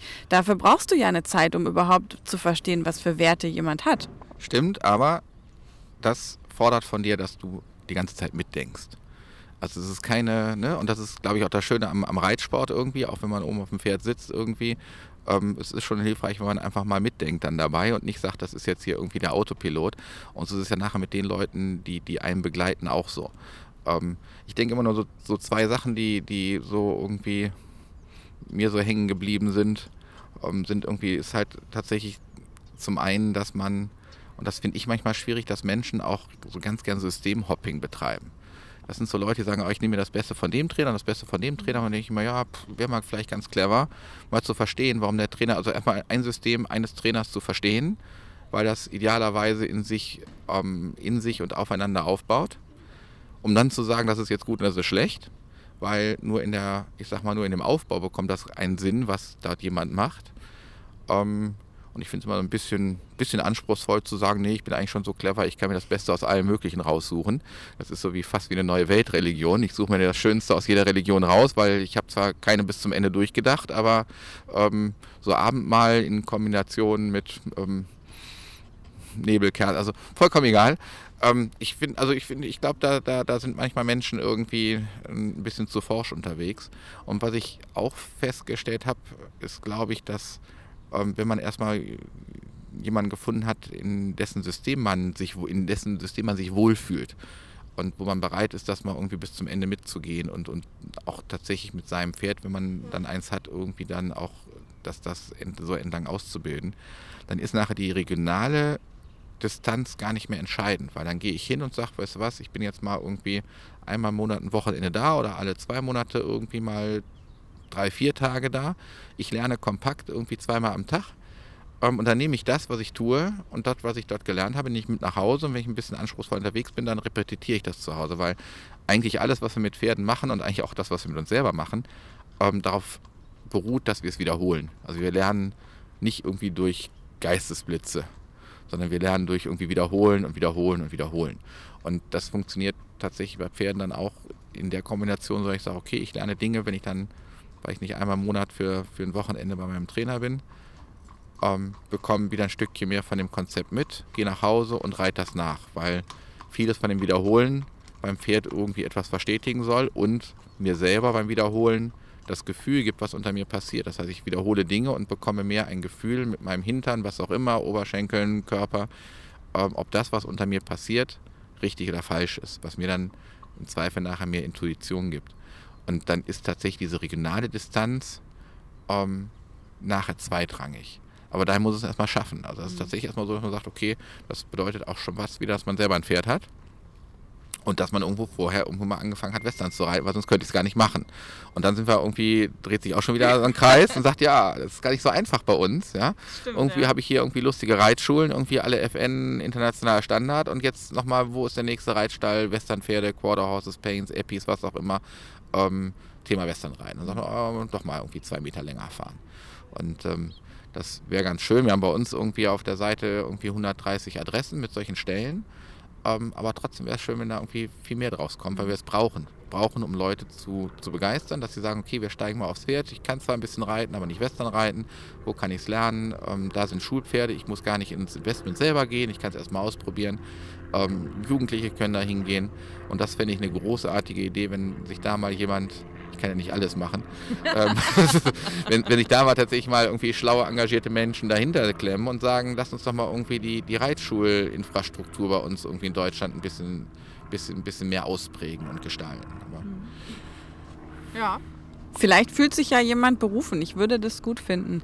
Jetzt sind wir ja heute in der glücklichen Situation und ich muss sagen, das genieße ich wirklich sehr, dass Wissen noch nie besser zugänglich war, als es jetzt gerade der Fall ist. Also wenn ich überlege, in der Zeit, als ich in der Schule war für ein Referat, musste ich in eine Bibliothek gehen, wenn ich Wissen bekommen wollte und musste mich dort durch Bücher wälzen, überhaupt erstmal das richtige Buch zu finden, dann dort das richtige Kapitel. Das hat in der Regel dann auch nicht 100 Prozent das abgedeckt, vielleicht im Zweifel, was man wissen wollte. Wahnsinn, was für Möglichkeiten wir da heute haben. Bist du der Meinung, äh, dass es gute Adressen gibt, um sich übers Westernreiten zu informieren im Internet? Also können YouTube-Kanäle sein, können Internetseiten sein, vielleicht auch Profile äh, von bestimmten Persönlichkeiten. Also gäbe es da etwas, was du empfehlen kannst? Offen gesagt fällt mir nichts ein, was auch nur annähernd irgendwie den Anspruch hätte, mehr als nur einen Teil zu beleuchten. Ähm, ich fände es aber auch schwierig. Tatsächlich kann ich mir Wissen ähm, online ähm, immer verfügbar machen. Ähm, aber irgendwie geht es ja bei uns mit den Pferden irgendwie um mehr. Also wenn es nur das Wissen wäre, wären wir ja alle viel, viel cleverer unterwegs. Ähm, und, und, und, und müssten gar nicht so viel Kommunikationstrainings und weiß der Geier machen. Ähm, diese, diese, diese empathische Komponente da drin. Ich glaube, das ist das, was, was, was für uns die viel größere Herausforderung ist im Umgang mit Pferden und überhaupt mit Tieren. Ähm, und die kriege ich tatsächlich so gar nicht irgendwie über Wikipedia oder sonst irgendwo, selbst über YouTube nicht. Ähm, das, das ist, glaube ich, so ein Ding, da muss ich dann echt irgendwie raus aus, aus äh, meiner Handy-Tablet-Welt und sagen, verdammt, ähm, blauer Himmel, Sonnenschein, jetzt muss ich echt mal raus unter Menschen. Nee, das, das glaube ich, das ist etwas, ähm, das kann ich echt nur im Echtbetrieb ähm, auf dem Pferd, an einem Pferd, in irgendeinem Reitstall mitnehmen. Ähm, und das gibt mir auch irgendwie kein YouTube-Video mit. Also Schminken habe ich gelernt, das funktioniert hervorragend, das über YouTube zu lernen. ähm, ähm, also ich tue es jetzt nicht, aber ich glaube, ähm, Hanna hat da viel gelernt über solche Tutorials ich glaube, das, was nachher im Reitsport angeht bei uns und ob es jetzt irgendwelche einzelnen Disziplinen, Tutorials sind oder, oder, oder so generell was über das Westernreiten irgendwie, ähm, die können irgendwie tatsächlich immer nur so einen kleinen Impuls geben und so eine ganz kleine Perspektive geben, wenn ich nachher selber irgendwie am Halfter von einem Pferd stehe und jemand sagt, so, ähm, das Pferd dahin bringen, ähm, dann zählt's. Und dann hilft mir kein YouTube-Tutorial mehr. Nee, mir fällt echt nichts ein. Aber hast du Seiten, die du regelmäßig anguckst, wenigstens? Also kann ja auch der, kann ja der klassische Voyeurismus sein, den man da auch befriedigt. Also gehst du irgendwo hin, liest du was nach beim Westernreiten? Nee. Offen gesagt, nein. Ach, das gibt's ja nicht. Doch, also nee, das ist da, da bin ich ganz, ganz konservativ. Ähm, ich, ähm, wir nehmen ganz klassische Unterricht. Ähm, Darf ich fragen, bei wem? Ähm, tatsächlich ist Hanna ähm, und, und, und, ich reiten viel bei, bei Alexandra Jagfeld. Ähm, hat auch einen regionalen Bezug und ähm, ähm, wir lassen es aber, und das macht auch sehr viel aus, seit, seit Jahren von, von einer ähm, Dressurlehrerin aus Finnland begleiten, die ähm, mit einem ganz anderen Approach kommt, ähm, die uns Dinge irgendwie beigebracht hat, von denen ich am Anfang gedacht habe, funktioniert nicht. Also kann ich mir gar nicht vorstellen. Ganz, ganz einfach irgendwie, wir können ähm, unsere Pferde sehr viel mit Körperspannung reiten. Ähm, wenn, wenn, wenn Slack irgendwie auf der Rail ist, irgendwie vor sich her pläschert und ich sage, okay, jetzt wird es mir einen Ticken, einen Ticken flotter, brauche ich tatsächlich nur irgendwie meinen Bauch, meine Oberschenkel kurz anspannen. Und es ist so hot zu sehen, dass er irgendwie 2 km/h langsamer ist. Ähm, das hätte ich früher nie gedacht. Das ist ganz viel, tatsächlich ganz, ganz viel ähm, klassische Arbeit drin, die mit Westerreiten nichts zu tun hat, sondern die nur was mit Dressurreiten zu tun hat. Ähm, wo wir auch durch die Lektionen irgendwie gehen, die uns aber das Fundament geben, zu sagen, so, ähm, aus der Piorette raus irgendwie in den Lope irgendwie auf die Rail zu gehen und den dann pleasuren zu lassen, das macht für den Wallach schon Sinn. Das macht, also, macht für unsere Pferde schon Sinn, weil die sagen, ja, Piorette schon anstrengend, mich dann nachher irgendwie ordentlich auf der Rail zu halten, ist Urlaub. So, jetzt haben wir auch noch eine Anlage, die jetzt irgendwie nicht, nicht so Hightech ist wie beispielsweise in Aachen. Das heißt, das Ganze nachher noch auf dem Turnier irgendwie transportiert. Dann fühlen die sich vom Boden schon wie, wie, wie im Urlaub. Ähm, und dann haben wir aber tatsächlich auch Dinge, wo wir, wenn wir feststellen, irgendwas hakt, zwei, drei Schritte zurückgehen in einem in sich geschlossenen System ähm, und dann dem Pony irgendwie schon irgendwie nahebringen können, okay, kein Bock auf Lob, verstehe ich, gar kein Problem, machen wir halt ein paar Pirouetten mehr. Und du kannst jetzt die Entscheidung treffen, hast du jetzt Bock irgendwie zu lopen oder möchtest du lieber anstrengende Pirouetten machen. Also das Pferd, wenn ich so drüber nachdenke, komm, lass uns, lass uns irgendwie schön, schöner Lob kriege ich irgendwie noch hin. So. Und das ist gar nicht böse, er ist einem auch selber nicht böse, sondern ähm, er entscheidet selber irgendwie, dass das, was ich eigentlich ganz gerne machen möchte, dass das für ihn die clevere Wahl ist. Und ähm, wir haben ähm, profitieren unfassbar zum einen tatsächlich von der klassischen Dressurarbeit, weil es wenig in sich geschlossene Trainingskonzepte im Westernreiten gibt. Es gibt viele Konzepte, die sagen, oh, das immer so punktuell, wie drehe ich schneller, aber in sich geschlossenes System habe ich selten gefunden. Und ähm, wir profitieren tatsächlich echt von einem kontinuierlichen Springtraining, weil es den Pferden ein Fundament, auch ein körperliches Fundament gibt, ähm, dass die, wenn sie nachher irgendwie auf der Rail sind, irgendwie dann noch mal eine halbe Sekunde länger das Bein stehen lassen können, weil sie einfach die Muskulatur dafür haben. Mhm. Und dann sind da schon ganz viele Sachen, die nichts mit Westernreiten zu tun haben, die es uns aber ermöglichen, den Westernreitsport, den wir danach machen, auf dem Turniersport, auch gut zu machen. Und ähm, ich glaube, da irgendwann braucht man vielleicht mal so eine, so eine tatsächlich so eine, so eine, so eine richtige Westernreitlehre, ähm, die irgendwie nicht nur so, so einzelne Punkte irgendwie beleuchtet, sondern in sich mal ein geschlossenes Fundament gibt, zu sagen, okay, woran kann ich jetzt beispielsweise auch die Arbeit von Trainern und von, von Ausbildern begleiten?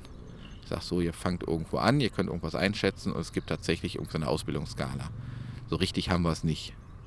Realität ist ja aber, Bandenpolizei ist überall am Start. Also an jeder Bande, wo mhm. einer reitet, stehen drei, die wissen es auf jeden Fall besser und können in der Regel aber noch nicht mal das, was sie kritisieren, selber vorreiten. Und das Ganze multipliziert sich ja dann irgendwie auch nochmal dann über Social Media, wo irgendwie also ich sag mal, wo im Zweifel wirklich ganz katastrophale Sachen passieren.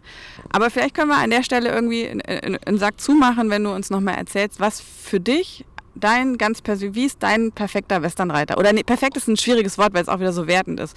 Was macht für dich einen guten Westernreiter aus? Was sollte der mitbringen? Talent wäre immer ganz schön.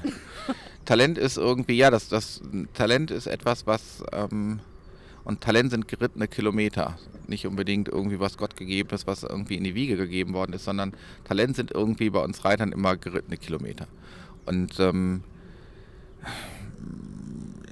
ich, ich, mag tatsächlich ähm, gerade bei Pferden Menschen, die, ähm, die weniger auf sich selber schauen und sich selber dort irgendwie in, in, in, in, in Fokus setzen, sondern ähm, äh, die Menschen, die das Pferd in den Fokus setzen, weil all die Ideen und all die Konzepte, die ich im Kopf, im Kopf habe, ähm, die purzeln nicht von alleine und nicht, weil ich's, nur weil ich es will, aus dem Pferd raus, ähm, sondern ähm, das ist tatsächlich so ein Dialog, ein Dialog, wo am Ende des Tages das Pferd glänzt und auch glänzen soll. Und ähm, ähm, wenn ich mir jetzt so den perfekten Westernreiter vorstelle, dann ist das tatsächlich einer, der durchaus mal irgendwie auch ein paar klassische Lektionen reiten kann, Nicht, weil es klassisch ist und weil es irgendwie besser ist, sondern ähm, weil sie Teil einer, einer sinnvollen Pferdeausbildung sind. Ähm, und wenn der, wenn es mal irgendwann nicht klappt, dann absteigt und dann lacht und sagt, okay, hat nicht funktioniert, ähm, morgen nochmal, dann, dann, dann ist das schon sehr gut. Und wenn ich dann noch einen Westernreiter sehe und der wäre dann für mich wirklich perfekt, der, wenn was gut klappt, dann fährt wirklich überschwänglich lobt und sagt, geiler Scheiß, ähm, das hat richtig gut funktioniert. Ähm, dann ist, glaube ich, so auf der menschlichen Ebene und dann ist das so diese Mensch-Pferd-Ebene genug da, dass es gut ist. Mhm. Ähm, und ähm, ja, ich glaube, von, von denen haben wir auch welche. Ähm, und das ist, glaube ich, aber auch das Ding, was, was irgendwie in, in allen Ecken im Reitsport ist. Ich meine, diese, diese Bandenpolizei, die kenne ich irgendwie noch aus meinen Longierzeiten, als ich an der Longe angefangen habe, irgendwie als, als kleiner Junge. Und ich habe das immer Hühnerstangen-Syndrom genannt. Das war dann immer, nee, also jeder, jeder Reitscher hat ja irgendwie sein Casino oder seine Kantine.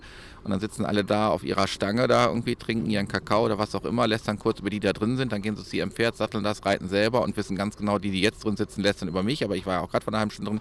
Ich habe das nie verstanden. Das ist irgendwie bei uns irgendwie so ganz typischen Sport, dass wir ganz kritisch mit uns selber dauernd sind. Ähm, vielleicht werde ich das mal irgendwann verstehen bis dahin kümmere ich mich echt um Dinge, die ich verstehen kann. Weil ich verstehe es nicht, warum wir alle am Rand stehen und immer nur das Schlechte sehen und nicht hingehen und sagen, okay, ähm, macht manche Dinge gut irgendwie und das sieht eigentlich ganz schön aus und guck mal in einem halben Jahr, dann wird das, was uns gerade nicht gefällt, auch gut aussehen.